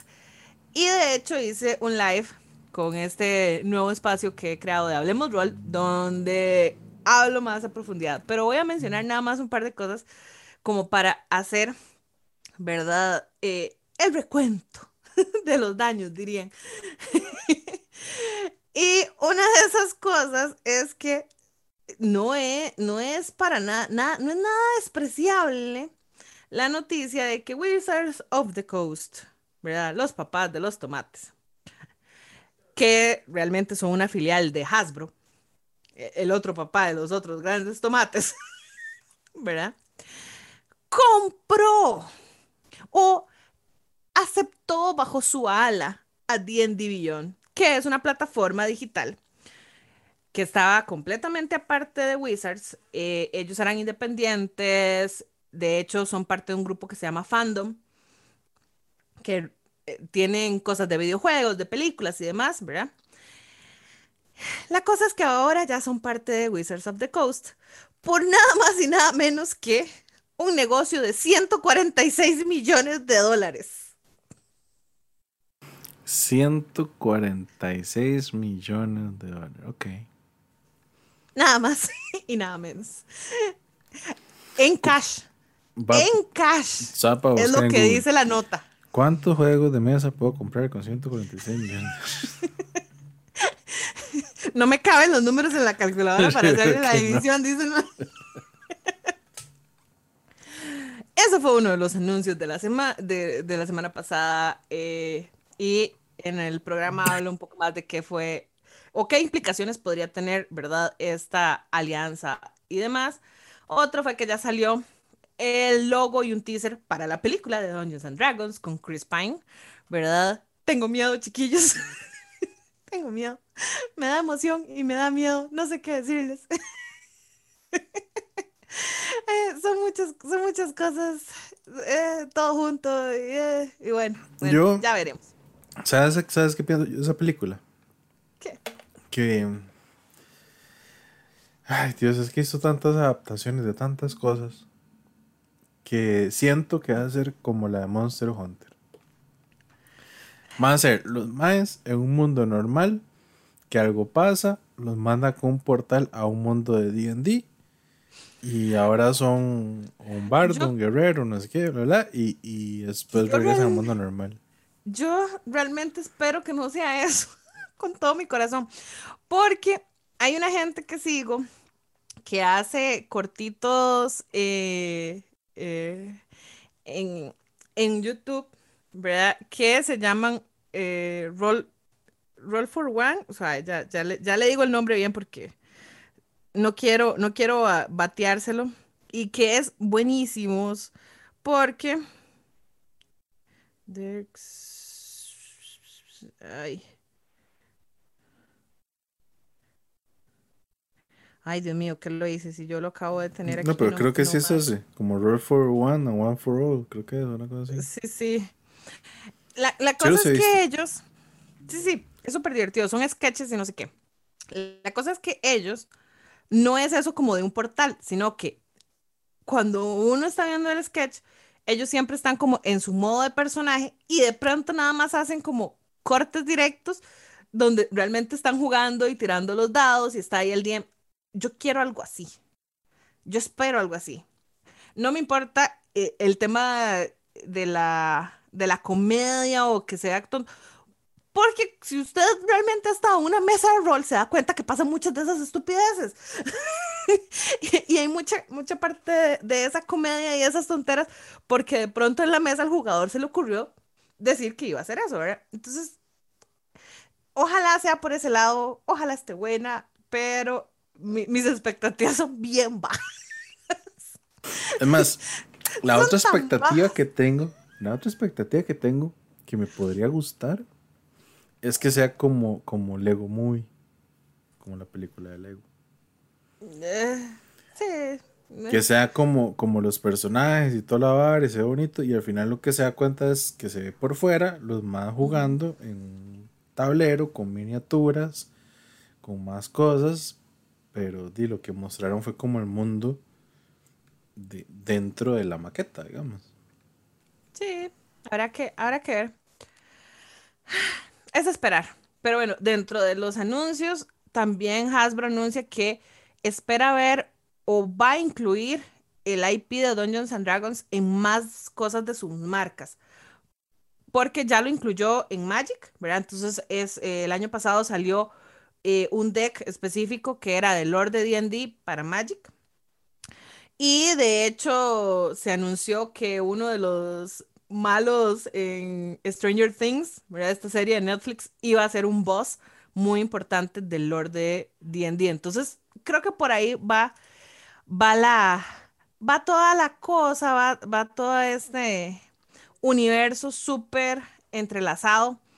Uno de los anuncios más importantes en temas de aventuras y libros fue el Spelljammer, que es un reboot de una aventura que ya existía, que es D&D en el espacio. Y se ve increíble. increíble. Se ve increíble, increíble, increíble. Está para salir el 16 de agosto a un precio de 70 dólares. Dígame. Eso es como Starfinder, que es la versión del espacio de Pathfinder. Exacto, pero este, este existía primero. Esto es un reboot. De hecho, la primera vez que se introdujo Spelljammer fue en 1989. Ok. Pero sí, es más o menos eso. La cosa fue como que quedó. Eh, hay dentro del lore de DD, a veces se ha hablado como de el, eh, el espacio astral, ¿verdad? Y ha estado así como muy por encimita el tema espacial e, en, lo que es como la, la parte de D&D actual, pero porque viene, ¿verdad?, de temas muy viejos. Entonces, que lo retomen ahorita está como anillo al dedo.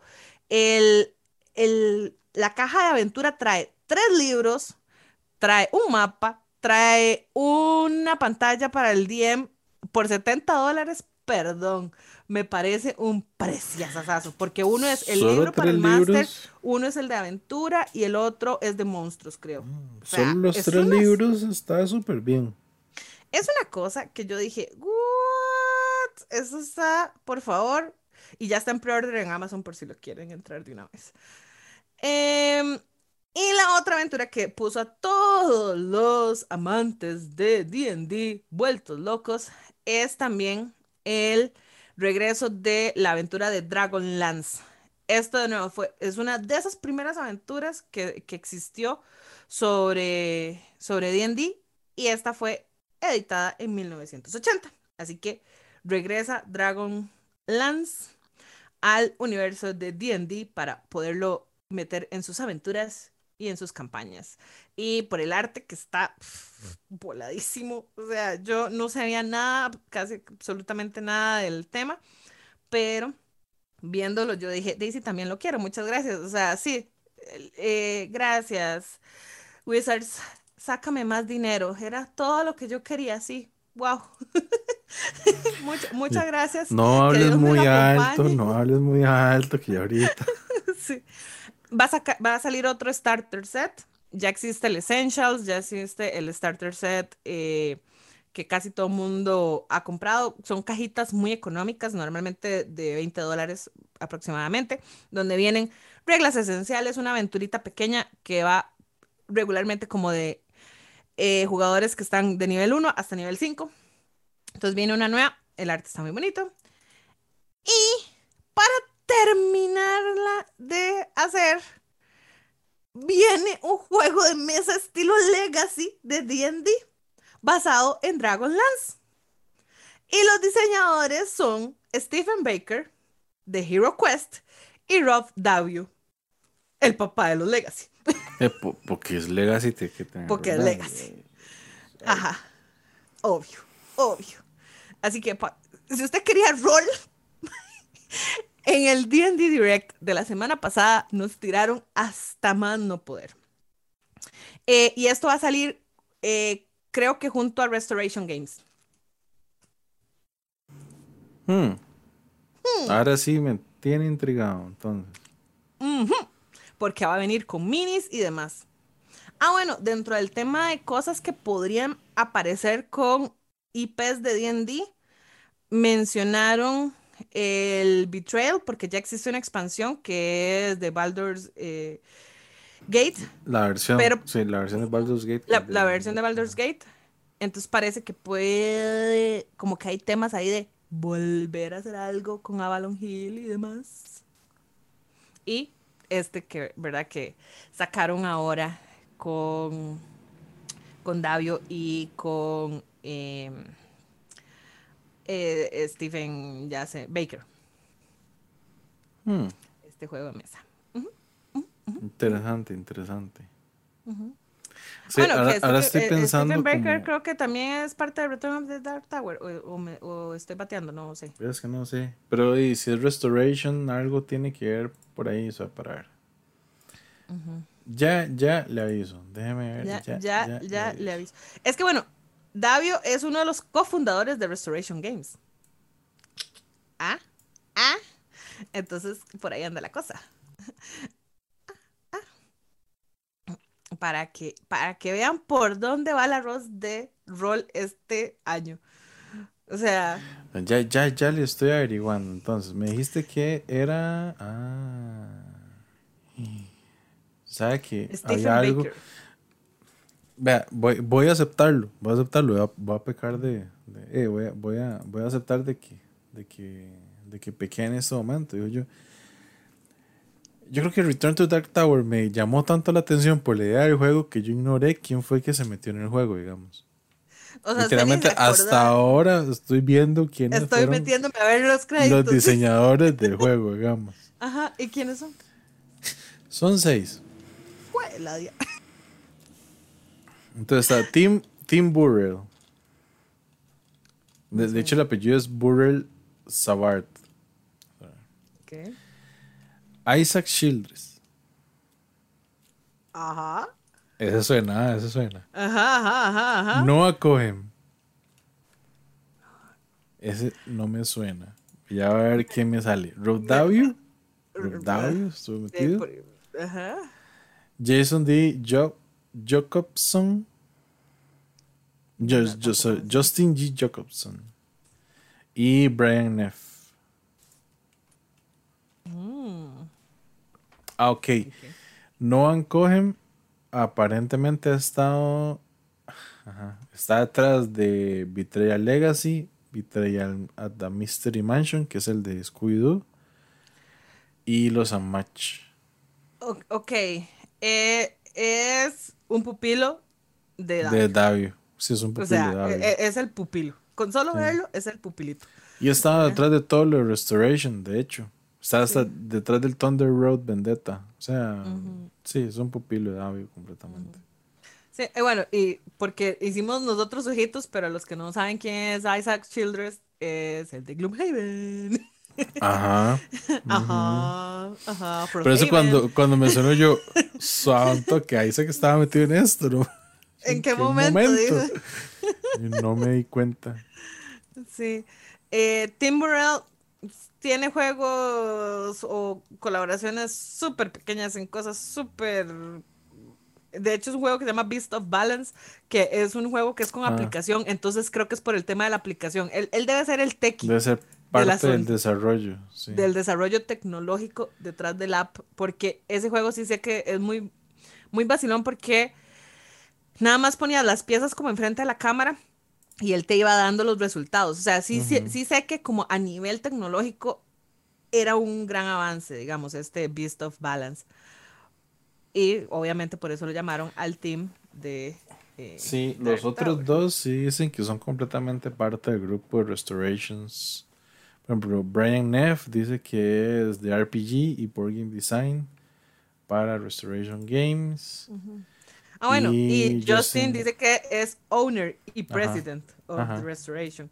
O sea, es el socio de Davio. Pero es curioso, entonces ellos salen como diseñadores, pero mi pregunta es realmente qué tanto tendrán en el diseño. Ajá, ¿quién, ¿quién tanto diseñó? Bueno, es que de nuevo, es un reboot del juego. ¿Cierto? Es un remake. Es un remake. Entonces, no, lo más que hicieron fue como cambiar. Es que no, el juego sí cambia un montón. De lo que he ah, visto, el original al nuevo, cambia mucho. De hecho, tal vez el que tenga menos cambios, pero aún así tiene bastantes cambios, es el Fireball Island.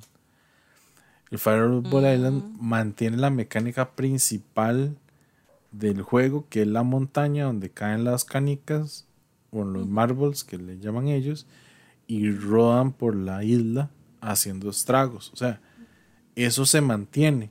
Lo que pasa es que cambian muchas cosas dentro del diseño del juego que como que hacen que esa versión nueva ahora sea una versión mejorada de hecho, como una, porque es, de hecho esa es la idea de la marca, el Restoration Games es como una restauración del juego original a una versión moderna más mejorada. El Dark Tower original era una, una, torre eléctrica, como decir, con una calculadora al frente, que era un panel touch, digamos, bueno, de, botones, que según la combinación que uno stripara o, lo que era el juego, él te iba dando esos comandos o te iba dando qué iba a hacer. Eh, en esta versión, ese panel no existe, eso ya es la aplicación del juego como tal, o sea, la aplicación que usa el juego. Entonces, de sí, todo lo que maneja la torre está en la aplicación, la aplicación ya trae más desarrollo de más cosas y ya te va diciendo, digamos, que va apareciendo, que va saliendo, te maneja los dungeons, te maneja los decks de los villanos, te maneja todo dentro de la aplicación. Entonces, de sí, es, es, un desarrollo completamente diferente. Y es una historia, hecho dentro del juego, se supone que es una historia completamente diferente porque se llama Return to Dark Tower porque es años después del primer juego de lo que pasó originalmente con Dark Tower. Entonces ya este es como el regreso a esa torre porque otra vez la torre se está activando. O sea, tiene, tiene ciertas cosillas ahí. Es, de Restoration lo que me gusta es que ellos sí agarran un juego, o los que han mejorado, es un juego viejo que se siente como esa restauración. O sea, se cambia y se adapta para que ahora sea un juego moderno. De hecho, tiene entonces mucho sentido el team que están haciendo con Baker y Davio, además del tema que, que vaya a ser un estilo legacy del juego. Porque viendo acá, eh, es que ya existía algún juego, Dragonlance, juego de mesa, que era más working, ¿verdad? Eh, y este es como, ok, eh, perdón, era más roleplay y esto va a ser más working. Con el tema de las miniaturas, me lo imagino mucho área control, por ese lado, ¿verdad? No sé, por la descripción inicial que hay ahorita. Sí, porque ni eh, foto hay, es descripción nada más. Eh, lo que ponen is a war story, o sea, it's a military battles, o sea, son batallas militares en el mundo Kryn de este Dragonlance. Son los guerreros de Kryn. Entonces, de nuevo, yo no sé mucho del lore de Dragonlance, pero sí sé que Twitter se volvió loco en el momento del anuncio a niveles exorbitantes. ¿Verdad? Los, los OG que, que se llaman, o sea, la gente que está jugando desde los 80 entró en pánico cuando, sí, vieron los dos anuncios. Sí, sí, conocen la historia, exacto. Exacto. Entonces, bueno, eso, eso es lo que yo les tenía de rol 146 millones de dólares, D&D Beyond, y vienen un montón de cosas. Ni siquiera les voy a decir, porque hay otras cosas ahí, unas cajas especiales, viene un libro eh, que va a tratar con temas como D&D en el Día de los Muertos, estilo mexicano.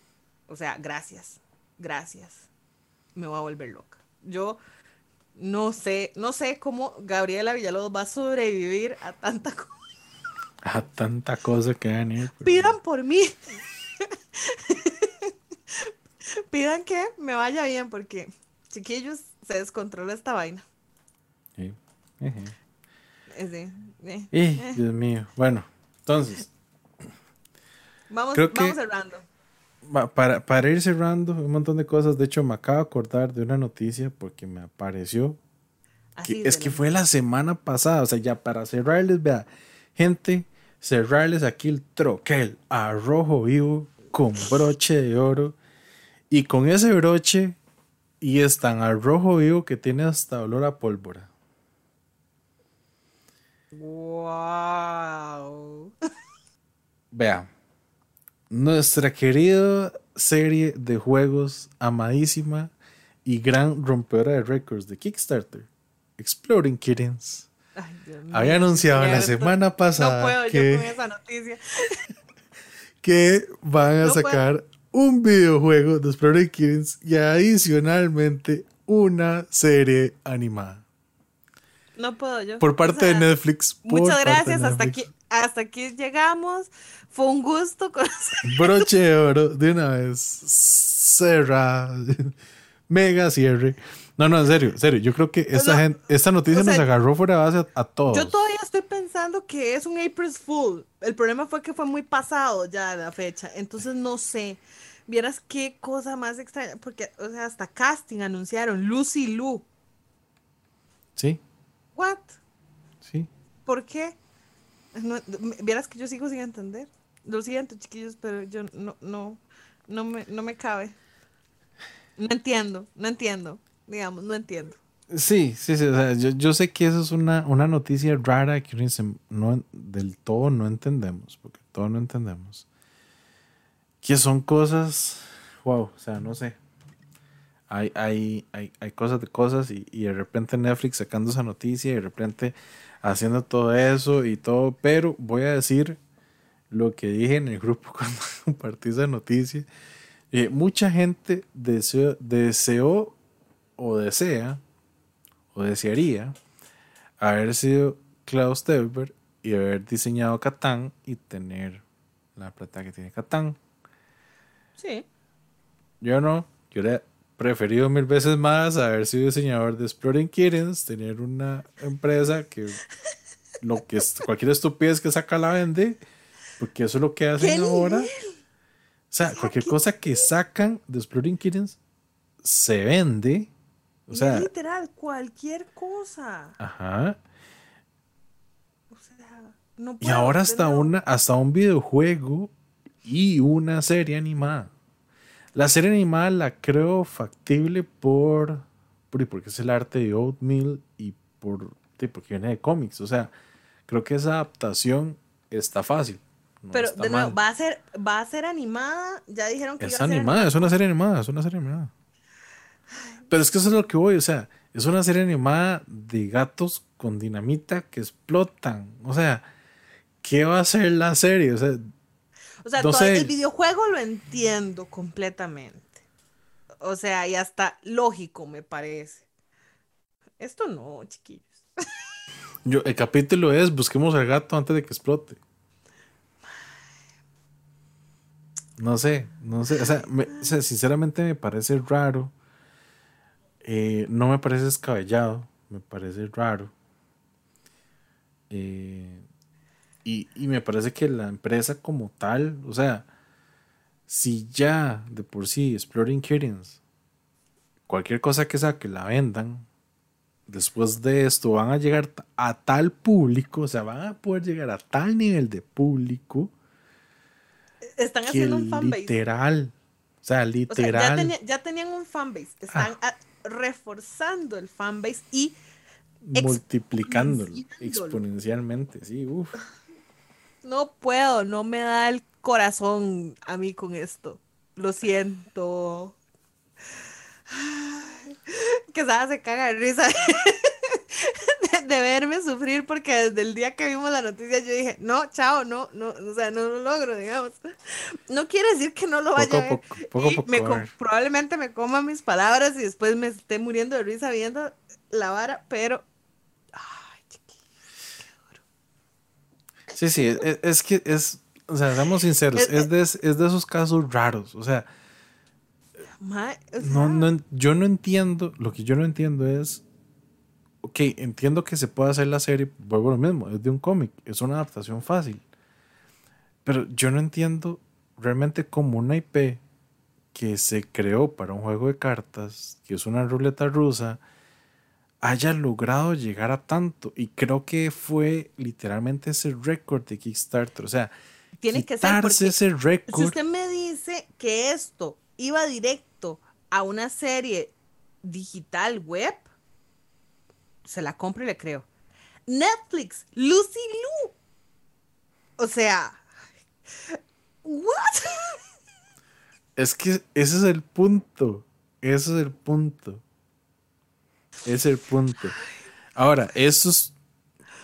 por más estúpido y descabellado que aparezca, que esa serie exista, voy al punto original, al, al que esto es algo bueno para nosotros como jugadores por la exposición del hobby y al punto inclusive, no va a compararla porque no se va a comparar jamás, pero al punto digamos de lo que está, de lo que ha logrado hacer, por ejemplo, la serie Box Machina en Prime, digamos, puede ser que la Exploring Killings no haga lo mismo, pero, o sea, e, es exposición. O sea, sí, sí, sí, sí. Va por ese lado, entonces tal vez yo, yo, yo vaya a ser la normalidad. yo se lo entiendo. Eso no, que no entiendes los, los gatos, dice. Yo se la entiendo. Otra parte es que me guste, digamos. Yo entiendo y, y, y, veo por dónde va la cosa y cierto que tiene sus cosas buenas y malas. Aquí hay que ver, ¿verdad? Que, ¿sabes qué es lo que tal vez también me preocupa un poco de la serie? Y es que llegue a caer en esa comedia exagerada sin sentido, donde la gente se ríe solo por lo estúpido que es. Que hay demasiadas series que son así que no son mi estilo, ¿verdad? Sí, sí, entiendo. Y que tienen una popularidad increíble por solo ser estúpidas. Y, no puedo. Yo lo único que digo y que espero es que, que ese tipo de cosas den paso a otra, a una nueva rama dentro de la parte de los juegos de mesa. Porque, por ejemplo, por ejemplo, James si está deseando, con este cierre Tidal 2, y está deseando que, que ojalá alguien como, no sé, Netflix o Prime o HBO diga, hagamos una serie de Tidal Blitz digamos, una serie animada de Se agarre toda esa belleza de arte del grupo de Mr. Corrington y hagan una estupidez de serie bellísima. O sea, al mal le encantaría eso. Lo que pasa es que ahorita él no tiene esa exposición. Sí, no. Entonces, a eso es lo que me refiero. Tal vez esto dé ese paso a ese tipo de exposiciones. Sí, sí. E, e, eso, de nuevo, eso es lo que yo le compro. El que sea Exploring Kittens, no. Lástima que haya que empezar por este lado, pero bueno. ay, ay, Nemo, Nemo. Cosas que pasan. Pobrejitos los gaticos. Sí, es que, ay, chiquillos, eso, eso de tomarse vacaciones, vean con todo lo que llega uno de pronto, ¿verdad? Troquela el rojo vivo. Troquela el rojo vivo, para que vean. Y, ¿verdad? Entre, entre todo lo que pasó eh, en esas vacaciones, nos hackearon la vida, aduana se volvió loco. ¿Cómo les fue? Cuéntenos, porque al menos mi experiencia fue que una semana más se quedaron pegados un montón de paquetes. Y de pronto salió todo y solo y yo caí en cruz. Yo nada más, a mí me pareció curioso porque literalmente regresamos de Semana Santa y ya el lunes yo tenía paquetes y yo.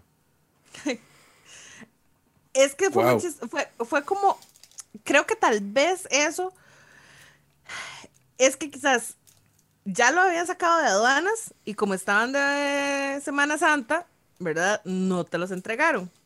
Porque los míos sí estoy segura que fueron cosas que llegaron el fin de semana que empezó Semana Santa. Entonces. porque igual, a esta semana a los dos nos entregaron un juego ¿Qué? Una, una, una cajota. Una, cajita. Ah, no, una cajota. Que está en ese paquete, porque a mí me pareció curioso que a mí nada más me llegó una notificación de eso se le entrega mañana. Y yo. Suave, ¿cómo? Suave un toque, ¿cómo? Y ya cuando vi el tracking y me puse a hacer toda la investigación y todo el hackeo para saber qué era. Eh, ah, no, perdón. Ah, no. no, no, no, perdón. Cuida sus palabras. Perdón. Cuando puse a preguntar a, la gente que hace los envíos cómo estaba la cosa, ya me di cuenta que era. Sí. Sí, sí, O, sea, ha, sido rudo. Yo, porque de nuevo, lo que se está liberando, que estaba pegado, es por un plan de como contingencia, porque la cosa todavía no está solucionada, ¿verdad? Sí. Así que yo no sé. Yo Obviamente más- nosotros no somos los grandes exportadores que, se- que están, que están obviamente que sufriendo no. y demás, e importadores, pero Yo, yo nada más espero, lo voy a hacer así, digamos, para, para nosotros como comunidad de juegos y que traemos cosas y para lo que nos escuchan en otro lado del mundo, eso está pasando solamente en Costa Rica, ¿verdad? sí, Por el momento que sepa, solo en Costa Rica.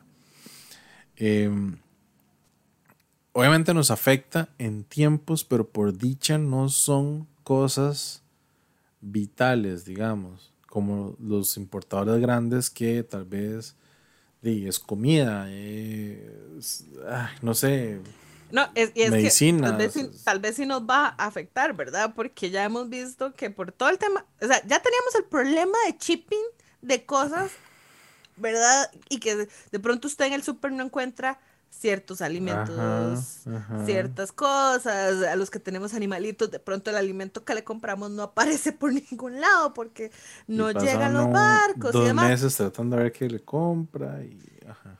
Y, y súmele eso, un hackeo nacional de instituciones, empezando por aduanas, gracias. O sea, es que no, no pudieron empezar por otro lado, no, Hacienda, aduanas, gracias. ¿Verdad? De ay, chiquillos, de cómo le digo, ármense de paciencia, Sí, sí, pero bueno. porque la, la cosa está ruda. Nosotros nada más podemos certificar que este podcast eh, de, a base de cartón es inhackeable. Por eso lo análogo. Pero eso lo análogo, exacto. aquí no hay, no hay Meeple hackeable, aquí todos tenemos Ah, todo en bueno, orden. Y cabe hacer la mención que si usted No, tiene su tarjeta conectada con la gente de Aeropost, también revise cómo están, Sí. que no, no me le vayan a robar información Y sensible. que no haya pasado ahí. Nada más tengan Ojalá cuidado. tengan cuidado a dónde eh, ponen sus tarjetas, mucha seguridad y demás, y estar como eh, muy en contacto con su banco, porque sí, sí son... Sí, sí podría ser una broma muy fea para alguien, ¿verdad? Sí, Entonces, de- sí, sí. hay- mejor tener las alertas así a full y estar revisando y, y estar en paranoia que, ¿verdad? Llevarse un chasco feo. Pero bueno, yo creo que para el próximo capítulo, como dijimos, este es un resumen, pongámonos al día de todo lo que pasó, que nos quedamos atrás. O sea, Muchas gracias. Eso pasa por, por querernos ir de vacaciones. es una, una semanita y no es, no es lo que pasa. Hasta un No es hackeo. lo que pasa. Por Dios. Pero para el próximo, Sería ahora por sí, las vacaciones que no nos nominaron Pa- en el ¿será? Geek. yo Fue eso, fue eso, creo que fue que producción no mandó los papeles a tiempo. fue eso. Creo que fue eso. Producción. Producción. Bueno, bueno, nos vemos entonces dentro de 15 días. Bueno, nos escuchamos dentro- dentro de 15 días para seguir hablando de esto que nos gusta, nos apasiona y nos llena el alma de demasiada alegría y el corazoncito, que son los juegos de mesa. Así es. Espero que tengan un excelente fin de semana, que jueguen montones, que si les llegó algo nuevo, nos cuenten que les llegó nuevo Y que disfruten. y que Y- disfruten. Y nos vemos en la próxima. Chao. Chao.